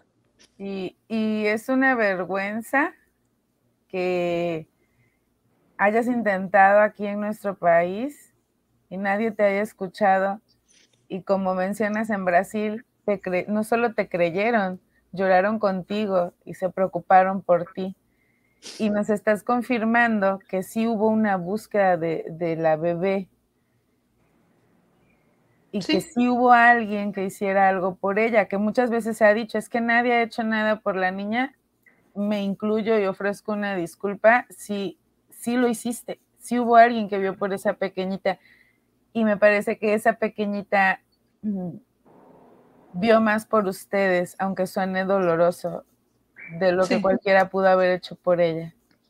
Totalmente, totalmente. Y, por eso yo, eh, es un tema que a mí me duele mucho al día de hoy, que se toque a veces tan liviano, o que lo toque cualquier persona, o que mientan sobre eso. O sea, y lo voy a defender a muerte, ¿no? Lo voy a defender a muerte, porque no quiero que, que, que digan cosas que no son ciertas con respecto a eso. Ya hubo mucho, es mucho el dolor que se siente, ¿no? Es mucho el dolor con el que uno vive desde entonces. Entonces, nadie se imagina, nadie se imagina lo que pasamos ese día y lo que pasó Gloria, ¿no? O sea, porque se la juzga mucho como madre y es muy injusto, es muy injusto.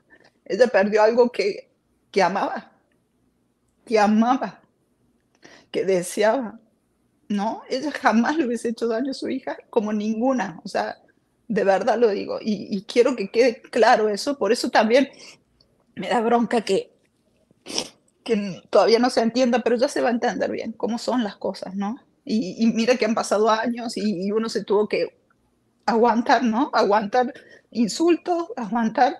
Yo personalmente, por este caso, porque si tú te fijas en Google, cuando buscas Liliana salen los videos de Ana, o sale información de Ana, o es la chica que se encargó de tal cosa.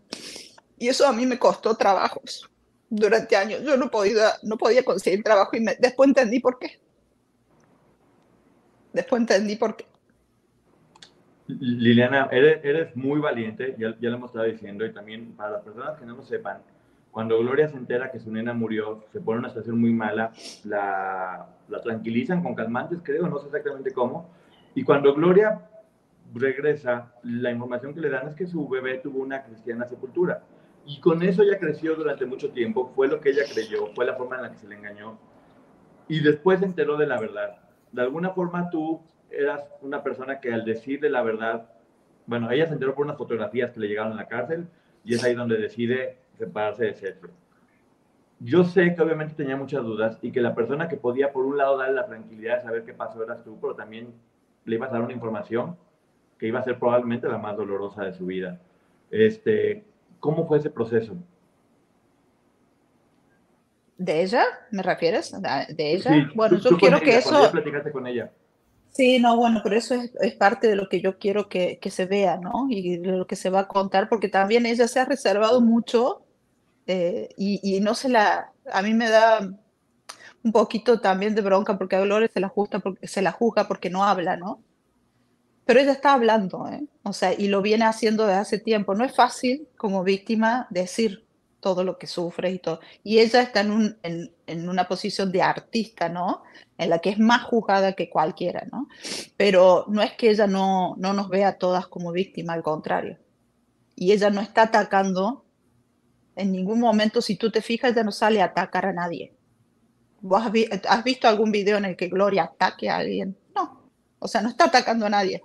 Se defiende a lo mejor de manera legal, que es lo que corresponde, ¿no? por tantos ataques injustos que está recibiendo. Pero yo les puedo asegurar que, que su hija también la salvó. Que su hija la salvó. Y, esto, esta historia que tú me preguntas ahora, o la verdad que todo el mundo quiere saber, y lo van a ver, lo van a ver, bien explicado, lo van a ver. Y, y, y permítanse escuchar la historia de ella. Permítanse escuchar su historia porque eh, están sacando conclusiones de antemano. Hay gente que está a la defensiva y está pensando o, tiene miedo de que salga la verdad de Gloria. No sé por qué tienen tanto miedo, ¿no?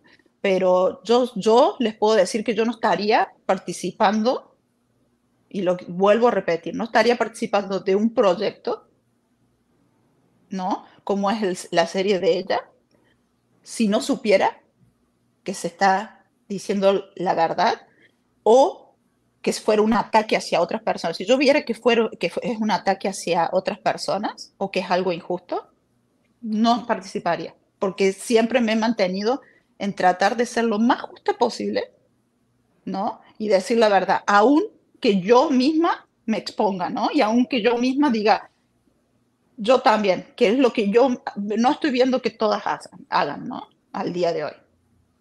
No puedo salir John Poncho a desmentir cada cosa que, que cada una dice, ¿no? Porque tampoco se trata de pelearnos entre nosotros. Yo siempre he, apuntado eso, no se trata de pelearnos entre nosotros. No se trata de eso, porque eso le da, como decimos, poder a, este tipo. Pero hay algunas que se mantienen en, ese, en, eso que aprendieron de él, ¿no?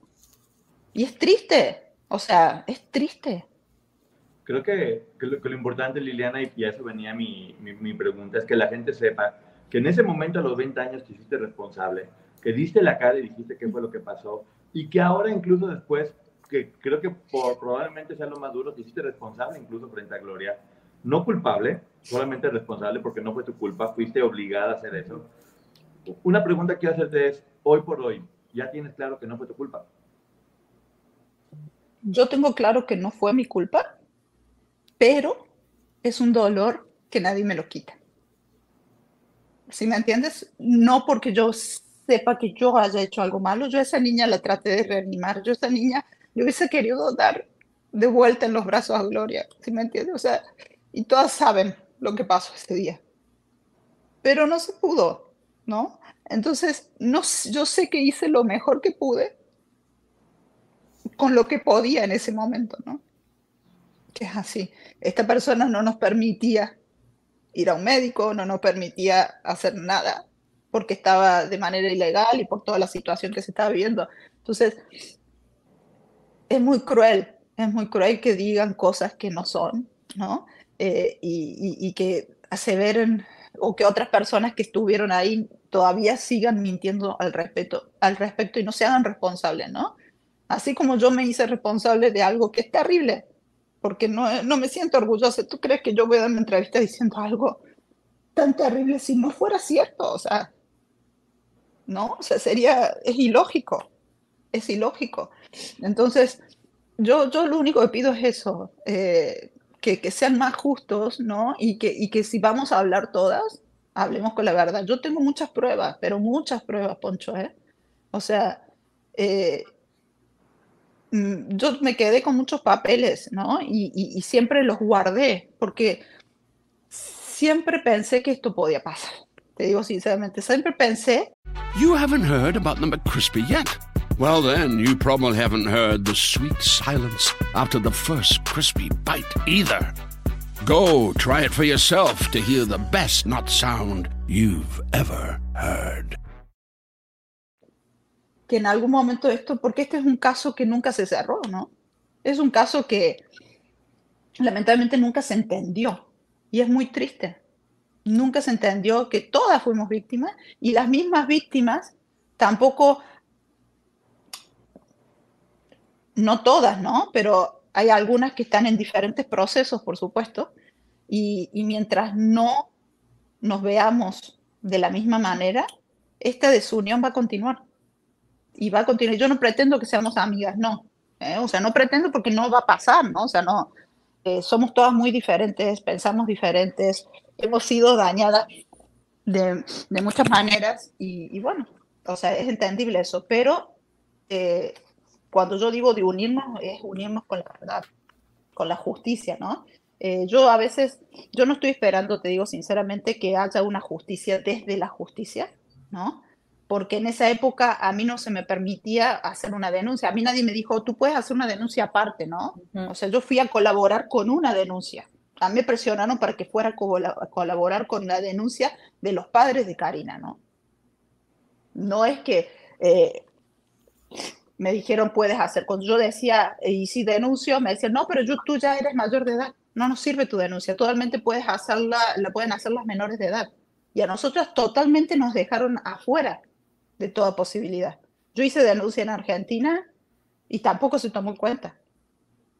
¿Sí me entiendes? O sea, y cuando hice la denuncia, porque eran otras épocas, que eso también está bueno aclararlo, estábamos en una época muy diferente ahora, en la que no, se, no había la contención hacia las víctimas de abuso y no había la información que hay ahora. Entonces, cuando yo fui a hacer la denuncia, el policía que me tomó la denuncia, por supuesto, no estaba preparado para eso y me pedía detalles. O sea, imagínate, estuve horas dando detalles terribles y cuando termina todo esto, el mismo policía se convierte en otro acosador porque termina queriendo invitarme a salir. O sea, y ya me lo había dicho un abogado. Me dijo, cuando tú vayas a hacer denuncia como víctima, te vas a sentir más abusada de lo que fuiste. Y yo decía, pero entonces, ¿de qué sirve ir a denunciar? O sea, si yo no puedo decir lo que me pasó porque, y realmente me pasó eso. Y durante años eh, hemos sido muy atacadas, ¿no? Muy atacadas estas chicas fueron y se entregaron con el productor porque nunca se entendió lo que nos pasó, ¿no? Se entregaron al productor, querían ser famosas, chicas fáciles, la familia las regalaron. O sea, siempre mala información, ¿no? Muy mala información, eh, donde se nos dañó a nosotras, se nos dañó a nuestra familia. Y esto ha durado durante años. No hablo de solamente los ataques, sino ese, ese karma que tenemos nos afectó a nivel, como te digo, laboral. Yo durante años me ha costado horrores y después lo entendí, ¿eh? porque tenía vecinos que iban y me googleaban y le pasaban información a otro vecino y después me enteraba yo que le pasaban videos y le decían, oye, mira, este, ¿quién es esta persona? Y yo, y no me conocían, ¿no? O sea, y ese, ese, ese juzgar de la gente, ¿no? Sin conocerte, y sacar conclusiones es horrible, es horrible. Yo soy un... Sí, dime. No, hoy tiene nombre, se llama revictimización, y es algo que, no, que, creo que muchas veces no hemos entendido, cómo las víctimas, una vez que se liberan de su agresor, tienen de nueva cuenta que ser víctimas ahora de los comentarios de la gente, de lo que se dice, este, hablar sin tener información real o completa de qué fue lo que sucedió, y es algo que a ustedes les ha estado pasando. Ahorita estabas diciendo que se les juzgaba mucho, y hay una pregunta que creo que es importante se, decía mucho que ustedes se quedaron con propiedades a su nombre. ¿Y que, qué sucedió con eso? No, bueno, yo tengo pruebas de que yo devolví las propiedades. Cuando a mí eh, él me hace firmar eh, dos casas en España, dos de las fincas que, en las que vivimos, obligada, por supuesto, obligada eh, porque no era que te, te, pedía permiso para hacerlo, ¿no? Después de la primera vez que yo te cuento que fue un episodio terrible en el que le pido irme, eh, a los, cuando yo me recupero de, estar desfigurada y todo, al poco tiempo me lleva a firmar la primera casa. ¿no? O sea, no es que yo iba, me decía, oye, ¿qué te parece? Vamos a comprar una propiedad. No era así, ¿no? Entonces era ir directamente ya a la cita y firmar, ¿no? Y para mí era, era otra sentencia. Para mí era firmar otra sentencia, porque están juzgando mal, pero eh, no es que nosotras éramos dueñas de propiedades que iban a ser nuestras, es, obvio que no, ¿no? O sea, la gente piensa que ahí estábamos y vivíamos una gran vida y toda la historia, no era así. E incluyo a Gloria, ¿no? Porque también he estado escuchando últimamente que dice, ah, ella, ella dormía en el, en el cuarto principal, ¿no? Del Señor. De que sí dormía en el cuarto principal, sí, muchas veces y la mayoría de las veces, ¿no? Pero dormía en el piso, eso no lo aclararon también el piso como un perro, ¿no? En la punta de la cama. Entonces, ¿por qué no aclaramos eso, no? O sea, y la hacen ver al nivel del tipo cuando no es así. Y lo saben todas, ¿eh? Lo saben todas. Y eso es muy triste. Cuando una víctima no es capaz de reconocer a otra víctima, cuando vivió lo mismo. Eso está mal. Eso está mal. Y en el caso de las propiedades yo las devolví a todas. O sea, cuando pasa lo de la, cárcel, cuando ellos están presos en, Brasil, yo les devuelvo a través de poderes a los abogados para que eso sirviera como pago en defensa de ellos.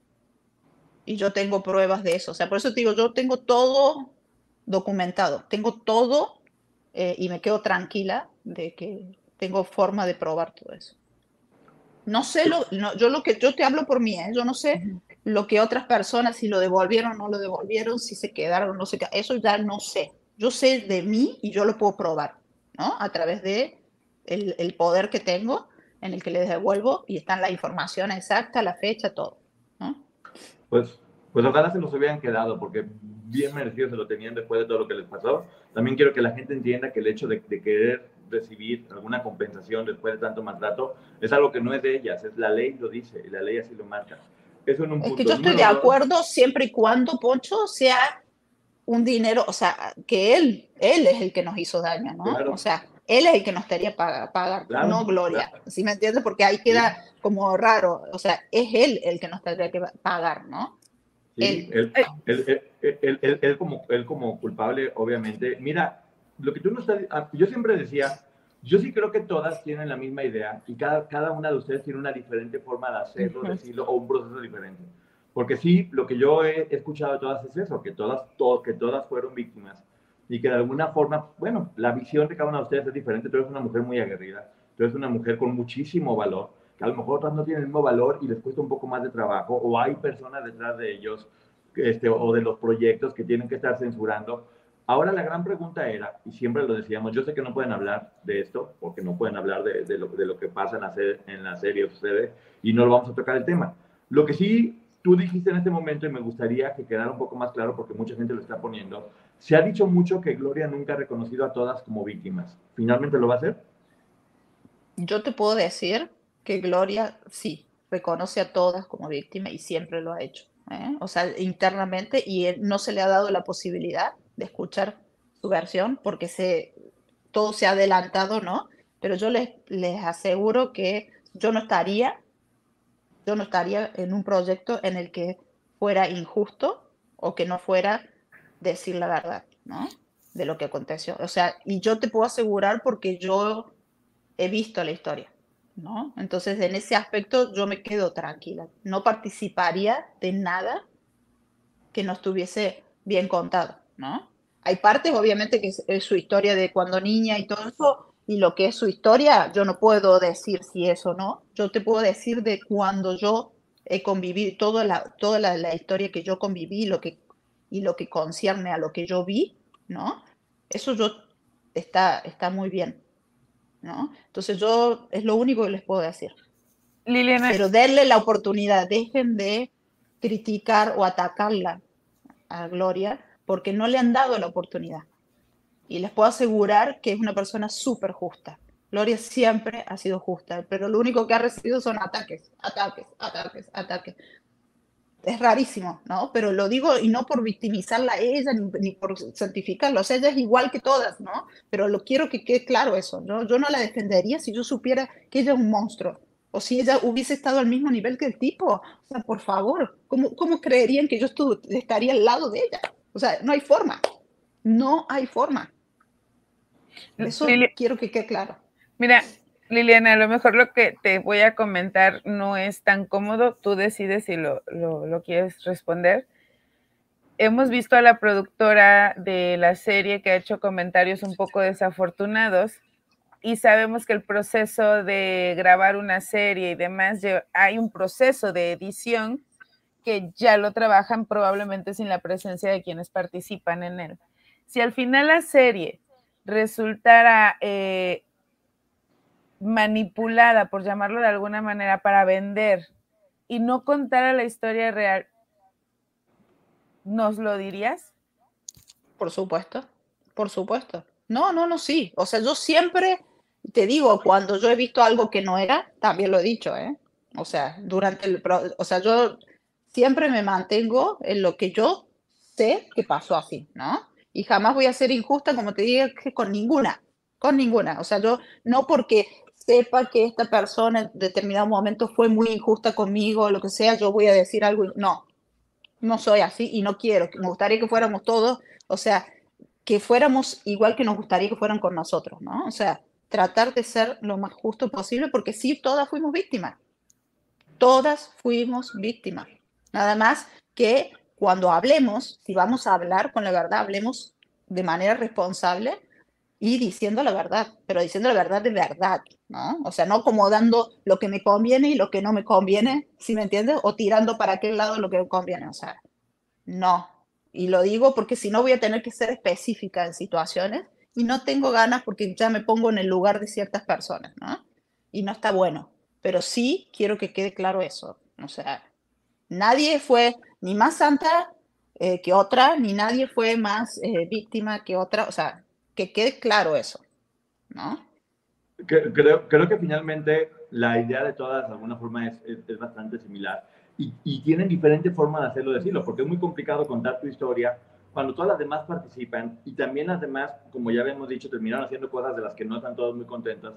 Entonces, ese límite entre contar la verdad, sabiendo que te puedes echar a la, a, que tienes que denunciar lo que otras personas hicieron, y también intentar proteger que las demás cuenten su historia, puede, puede jugar un poquito en contra, pero bueno, algo que yo creo que es bien importante, siempre lo he dicho referente a la, a la serie de, de, Gloria, es que yo al menos, y me han dicho que soy inocente, yo sí espero escucharla, no hay que cerrar los ojos, no hay que decir, no, va a ser esto o lo otro, hay que escuchar cuál es la versión de ella y hay que escuchar cada una de las versiones con cada una de las cosas que están pasando para que podamos ir armando este rompecabezas con la información que cada uno queramos. Cada uno de ustedes es un mundo, cada uno de ustedes ve la cosa de forma distinta, pero cada uno de ustedes también tiene una historia en común, que es que un tipo llegó y les destrozó la vida a cada una de ustedes.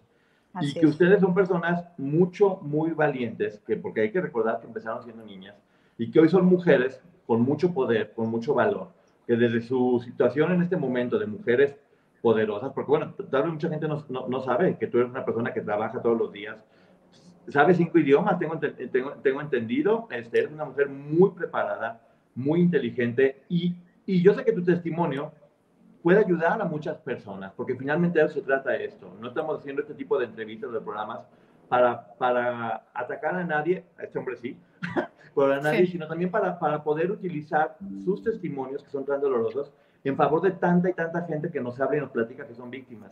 Me gustaría, Liliana, que nos platicaras, porque creo que es muy importante, cómo viviste ese proceso de, de pasar a, a, donde estás ahora. Digamos que pasar de la, de la oscuridad más profunda, de estar completamente desmotivada, de estar completamente lastimada. ¿Cómo fue la transición a la luz? Bueno, una de las de, la, de lo, lo, que me salvó un poco fue empezar a hablar, ¿no? Primero empezar a contar lo que me había pasado y aceptarlo. Eh, porque nosotros también vivíamos eh, bloqueando, ¿no? Lo que nos pasaba porque era la forma de sobrevivir. Entonces, cuando yo regreso a mi re realidad, me tardé un tiempo para poder hablar y, y después tuvo mi hermana, mi hermana que para mí ha sido también una de mis salvadoras, mi hermana mayor, ¿no? Sandra, ella siempre me buscó ayuda, ¿no? Y, y, me llevó a terapia y tuvo la paciencia, ¿no? De estar ahí conmigo todo el tiempo. Eh, y logré a través de terapia sacar todo lo que me pasó, más todo lo que me había pasado todavía antes, ¿no? O sea, cosas que ni siquiera había sacado en toda mi vida, logré sacarlo a los 21 años eh, y poder expresar un montón de cosas que me había guardado y empezar a aceptar, ¿no? Primero aceptar lo que me había pasado Mientras uno no acepta lo que te pasa, es muy difícil que puedas avanzar y tomar el siguiente paso, ¿no? Eh, y también hacerse responsable, pero no porque te sientas culpable, ¿no? No porque seas culpable de un delito, porque seas culpable de algo que, que, que hiciste que no quisiste hacer, ¿no? Sino responsabilizarte y decirte, bueno, me pasó esto porque, bueno, sí, tuve que hacer esto y esto tiene una consecuencia, ¿no? Lamentablemente, y, y, y miras que nosotras sabemos de consecuencia porque nos afectó la vida para siempre, ¿no? Entonces, eh, yo creo que está ahí, y en base a eso trabajarlo y tratar de tener una vida lo más normal posible dentro de todo este, que te digo, este, este linchamiento, ¿no? Que hemos tenido eh, injustamente, ¿no? Por mala información o por no entenderse lo que nos había pasado durante años. Eh, y bueno, y ya después traté de tener una vida normal, eh, tuve me casé con mi ex esposo, que tuve mi hijo, y mi hijo para mí fue mi salvación. Lo que me mantiene aquí en la tierra, siempre digo, es él, el que me mantiene con los pies en la tierra, el que hace que yo todos los días quiera levantarme y seguir. Y creo que los hijos, en, en todos los casos, a todas, nos ha salvado bastante. Nos ha salvado bastante, ¿no? El amor hacia un hijo, que uno es capaz de lo que sea por un hijo, ¿no? Eh, y quiero sí también aclarar algo que yo durante años, los primeros años pensé que no iba a poder tener hijos por, por, por también esto que me faltaba trabajar, ¿no? Eh, de, de, lo que había pasado con Ana y todo, y yo me sentía mal y no sabía cómo procesarlo, y, y al haberlo hablado y, y, y, entender que no, que sí, que la vida me iba a dar otra oportunidad, ¿no? Y creo que todas tenemos, merecemos siempre una oportunidad, ¿no? Para, para salir adelante y creo que todo el mundo lo merece, ¿no? el que haya cometido un error, y todos cometemos errores, eh, en este mundo merecemos este, otra oportunidad y salir adelante, cosa que yo creo que en muchos casos a nosotros se nos, se nos hizo mucho, un poquito más difícil, ¿no? Se nos hizo un poquito más difícil por lo que yo te digo, ¿no? O sea, eh, lo, el, que te googleen y que todavía tu nombre esté expuesto, imagínate, es muy difícil, más en Latinoamérica. Yo, yo me vine a vivir a Holanda, ¿no? Y viví durante los primeros, desde el 2003 hasta el 2012, nueve años en una burbuja, ¿no? O sea, en otro mundo, sin información, y eso me salvó también un poco, ¿no? Eh, salirme un poco de, de, todo eso que me había pasado y empezar a tener una vida normal en un mundo muy diferente, donde nadie me conocía, donde tenía que empezar de cero y todo eso, ¿no? Eh, creo que eso también me, me, ayudó. Y, no, y dejar de ver también un poco el sufrimiento de mis padres, porque, o sea, el daño fue terrible, ¿no? Terrible, terrible, terrible. Pero bueno, creo que eso, el, el buscar ayuda, el entender que, que, sí se puede salir adelante, no es fácil, porque también no hay que decir, es, es, simple, no es fácil, pero sí se puede, pero sí se puede. Y creo que la única persona que te puede sacar adelante es uno mismo, ¿no? En el momento que uno decide que quiere salir adelante y que quiere ser feliz, es la única persona que te puede eh, sacar adelante, ¿no? Y, siendo honesto con uno mismo, siempre, siempre, perdonándote, ¿no? es muy importante perdonarse los errores, ¿no? Eh, errores y perdonar a, a, ese ser también terrible que te hizo tanto daño, pero lo perdonas para, para ti mismo, no lo perdonas por él, ¿no? O sea, creo que eso te salva un montón. O sea, a mí yo no siento odio, te digo sinceramente, no siento odio y no quiero que haga daño, no quiero que siga haciendo daño y sí quiero la condena social. Y lo digo abiertamente, quiero la condena social. Eh, que es la que se merece, que esa persona sea identificada como lo que es, ¿no? Nada más. Pero después no, no, en mí no hay odio, no hay odio hacia nadie, hacia absolutamente nadie. Y, en cuanto a las víctimas, yo te digo, eh, al día de hoy me duele saber, porque para mí fuimos hermanas en el dolor y en todo lo que vivimos, eh, y cuando uno comparte situaciones tan fuertes, de alguna forma te une eso, ¿no?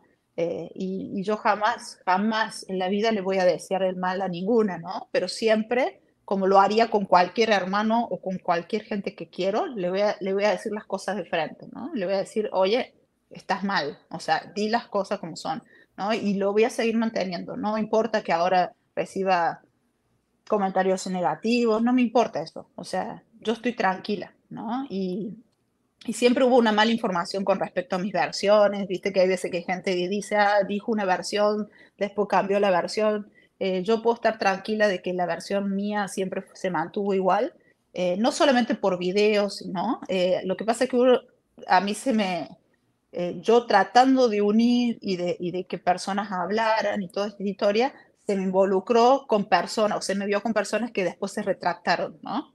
de algo que habían dicho. Y entonces se pensó que yo también me había retractado, ¿no?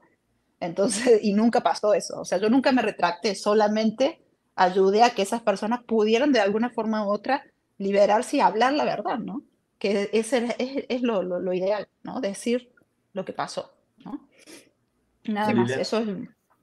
Me parece que lo que mencionabas de la condena social para esta persona, esa la han vivido ustedes más de 20 años. Cuando en realidad el que merecía esa condena social es él. Y es lo que pasa todavía, ¿eh? O sea, es lo que pasa porque nadie se centra en, el, en él. O sea, todavía nos está, está todo el mundo hablando de nosotros, todo el mundo está sacándonos este, un perfil psicológico, esto, lo otro, todo, y juzgándonos nosotras y no se centran en el verdadero monstruo, ¿no? O sea, el, verdadero culpable de esta historia, él quiso demasiado daño a todas, o sea, a todas.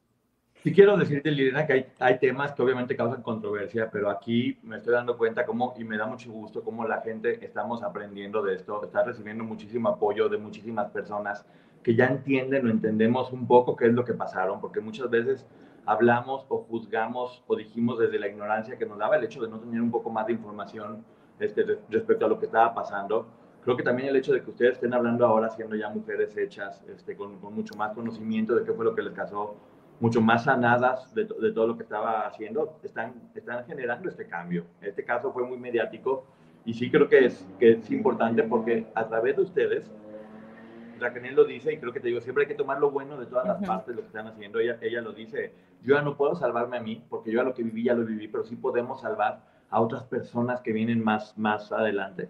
Este, Eso creo que es lo realmente importante y por eso es tan valioso que ustedes, porque yo sé que esto que estás haciendo ahorita te está doliendo, porque es volver a recordar, pero también sé por qué lo estás haciendo, porque lo he platicado contigo.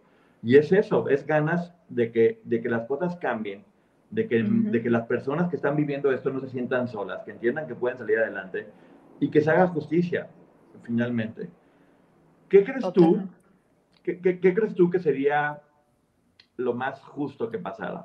si, si, ahora sí que aparte de la condena social de, de, de, Sergio.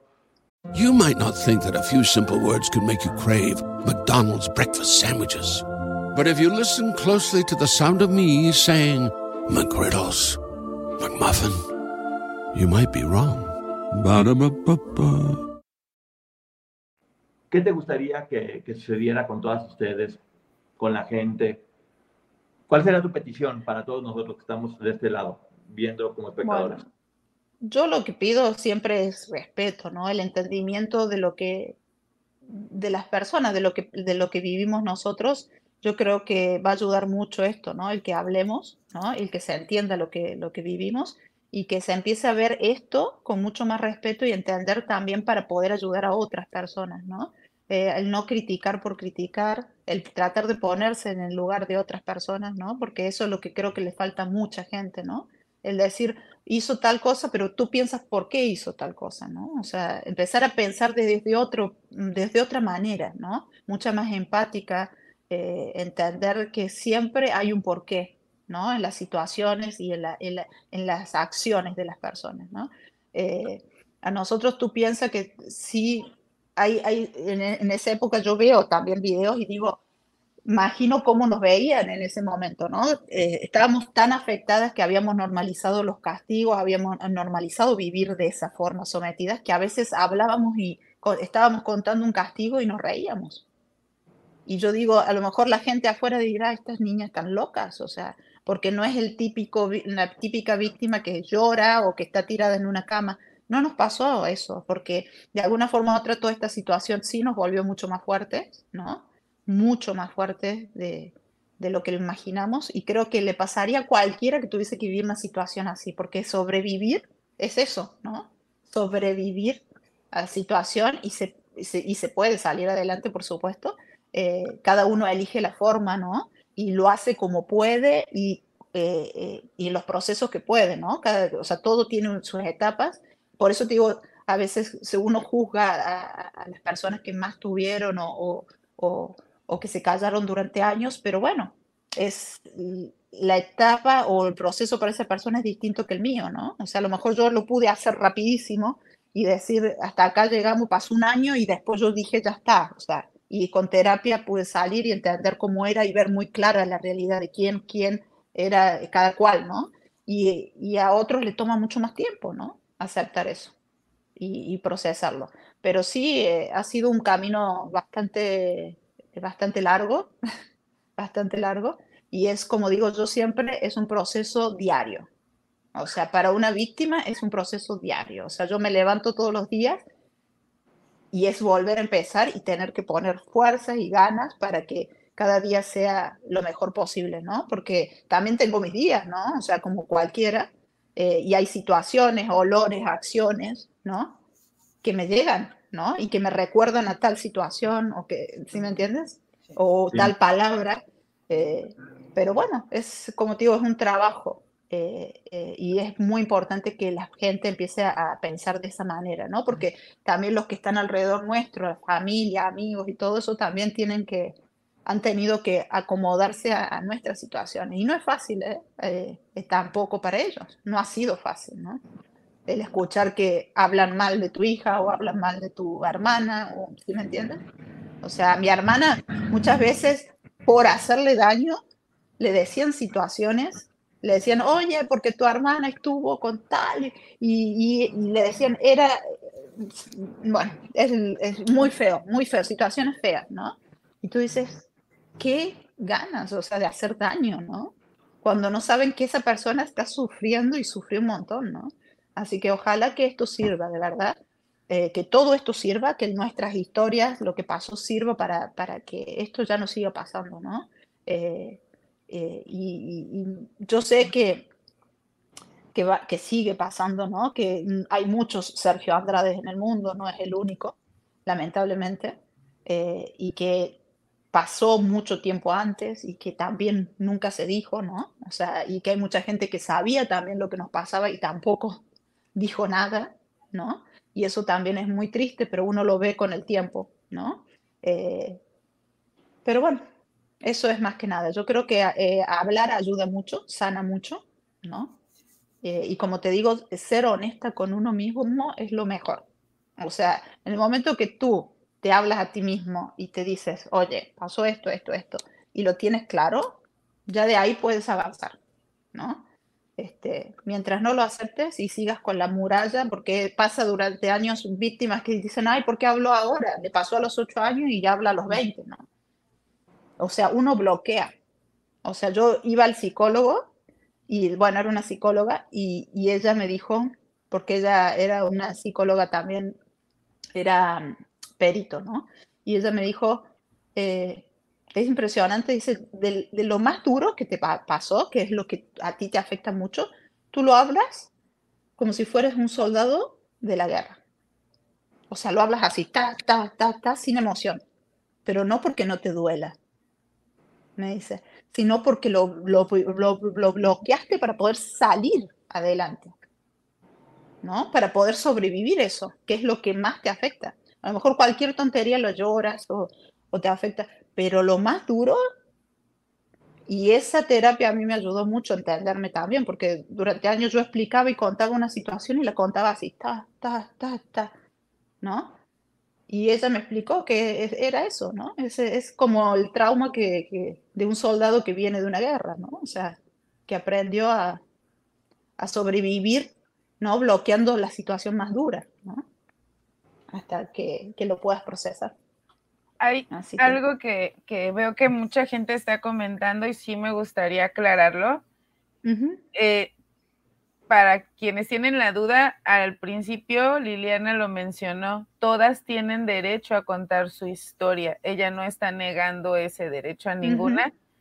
Simplemente el, ella pedir que hablen con la verdad hasta su consideración. Nosotros eh, seguimos en la misma línea de es respetable que todas hablen y cuando las escuchemos que sea con respeto, sin juzgarlas. Podemos, y volvemos al mismo punto al de siempre, podemos creer o no creer, pero no tenemos ningún derecho a señalarlas. Y, y, otra cosa que también todo el mundo está diciendo es, Gloria se va, se va a ir contra Sergio, se va a manifestar contra Sergio, lo va a declarar. Lo ha hecho en pequeñas ocasiones y según lo que comenta Liliana, Gloria definitivamente va a, va a decir que todas son víctimas y que él es el responsable. Según lo que ella está comentando, hay que, hay que estar a la expectativa de ver qué es lo que viene, porque hay que aprender a escuchar, no podemos juzgar ni prejuzgar y sobre todo picarlas entre ellas y esta es mejor. No, no es un partido de fútbol, estamos hablando de una situación muy compleja donde están involucrados seres humanos. Y Liliana, algo que a mí me pasa, que en verdad siempre que escucho sus historias, yo no puedo dejar de, de, imaginármelas de 14, 15 años, 16 años. Y lo único que siento por ustedes, aparte de una tremenda empatía, es una admiración impresionante por cómo salieron adelante, por todo lo que aguantaron, por la resiliencia que mostraron. Me gustaría preguntarte, ¿qué opina la mujer, desde este punto de vista de, de tu edad, de Liliana de 16, 17, 19 años? ¿Cómo te ves desde ahora? Desde ahora a ese momento. ¿Cómo, ves a esa eh, niña? qué opinas de ella?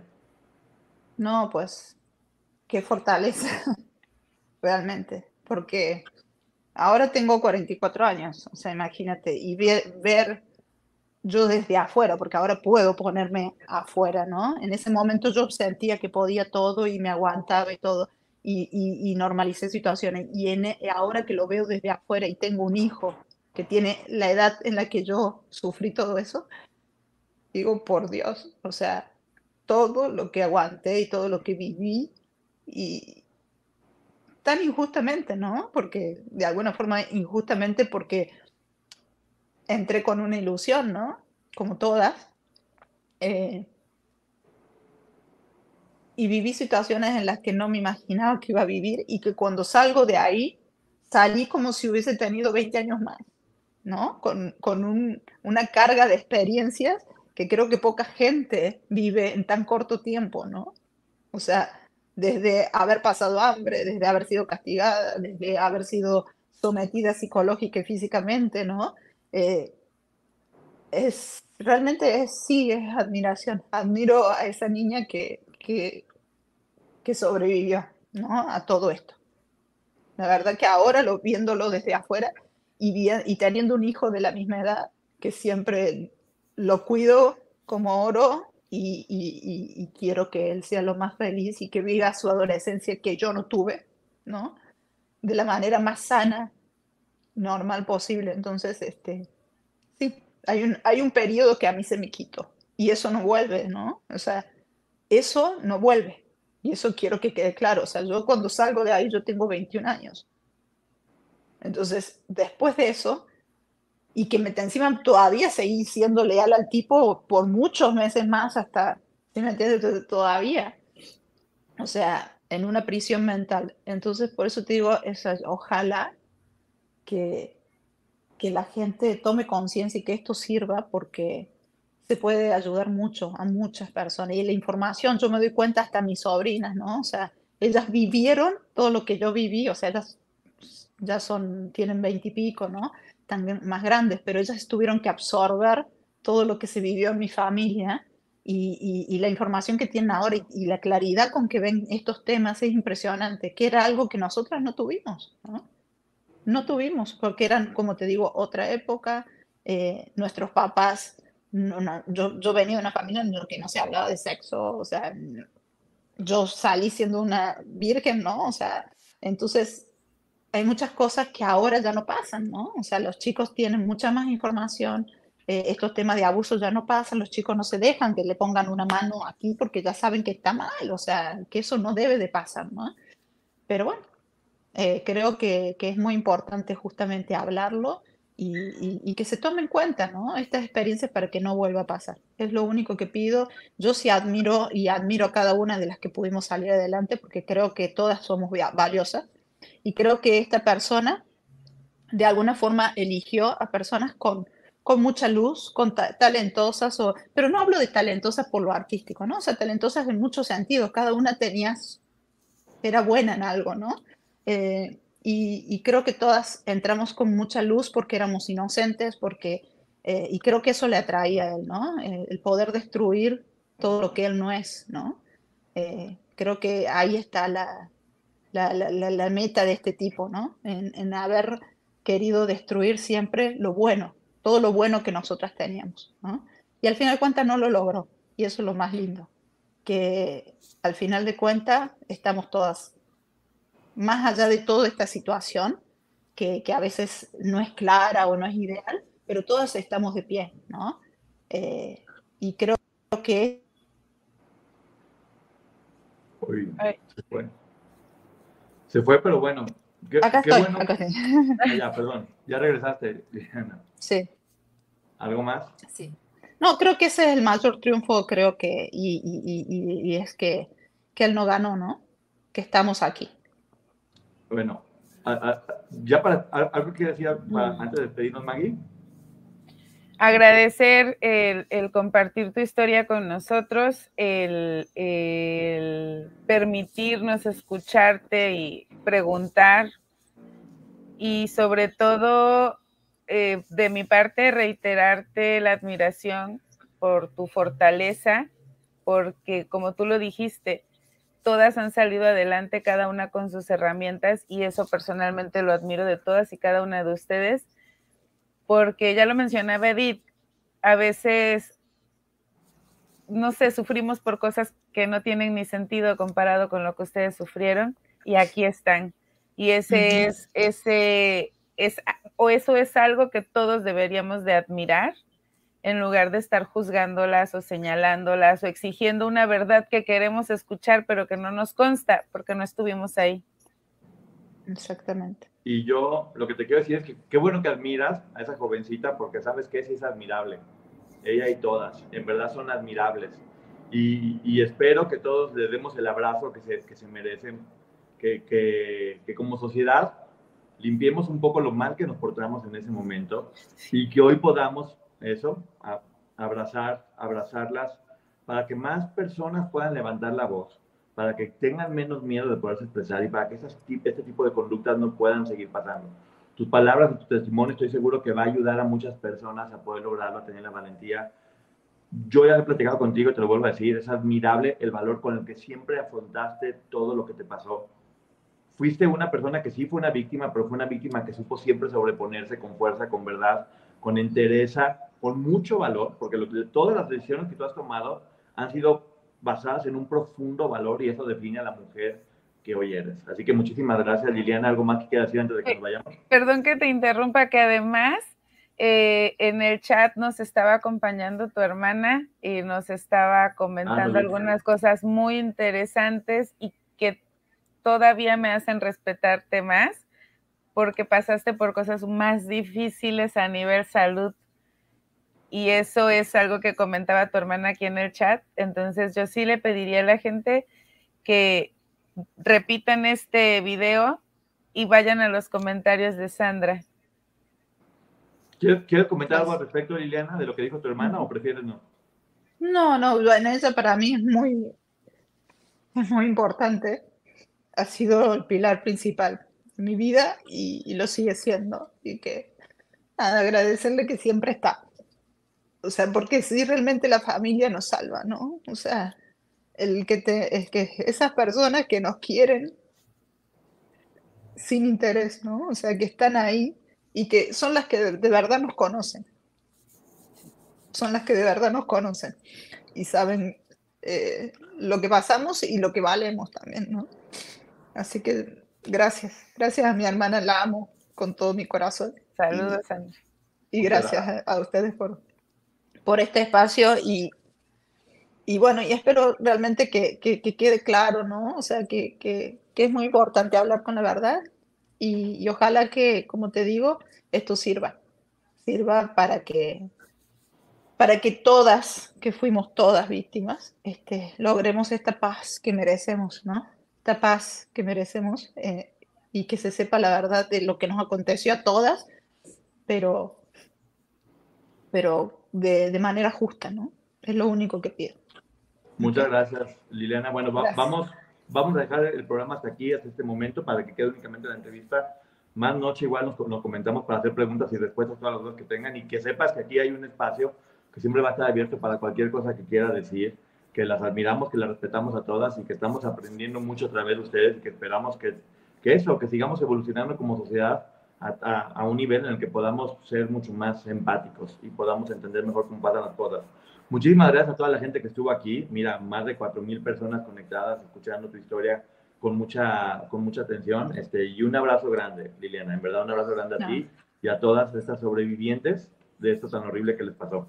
Muchísimas gracias y bueno, nos despedimos de la transmisión en vivo. Gracias, nos vemos. Gracias, gracias, Maggie, por haber estado. Gracias, Liliana. Gracias a todos. Bye. Déjame que salgamos de del vivo. Ya se está saliendo. Ahorita que salga en vivo. You haven't heard about the McCrispy yet. Well, then, you probably haven't heard the sweet silence after the first crispy bite either. Go try it for yourself to hear the best nut sound you've ever heard.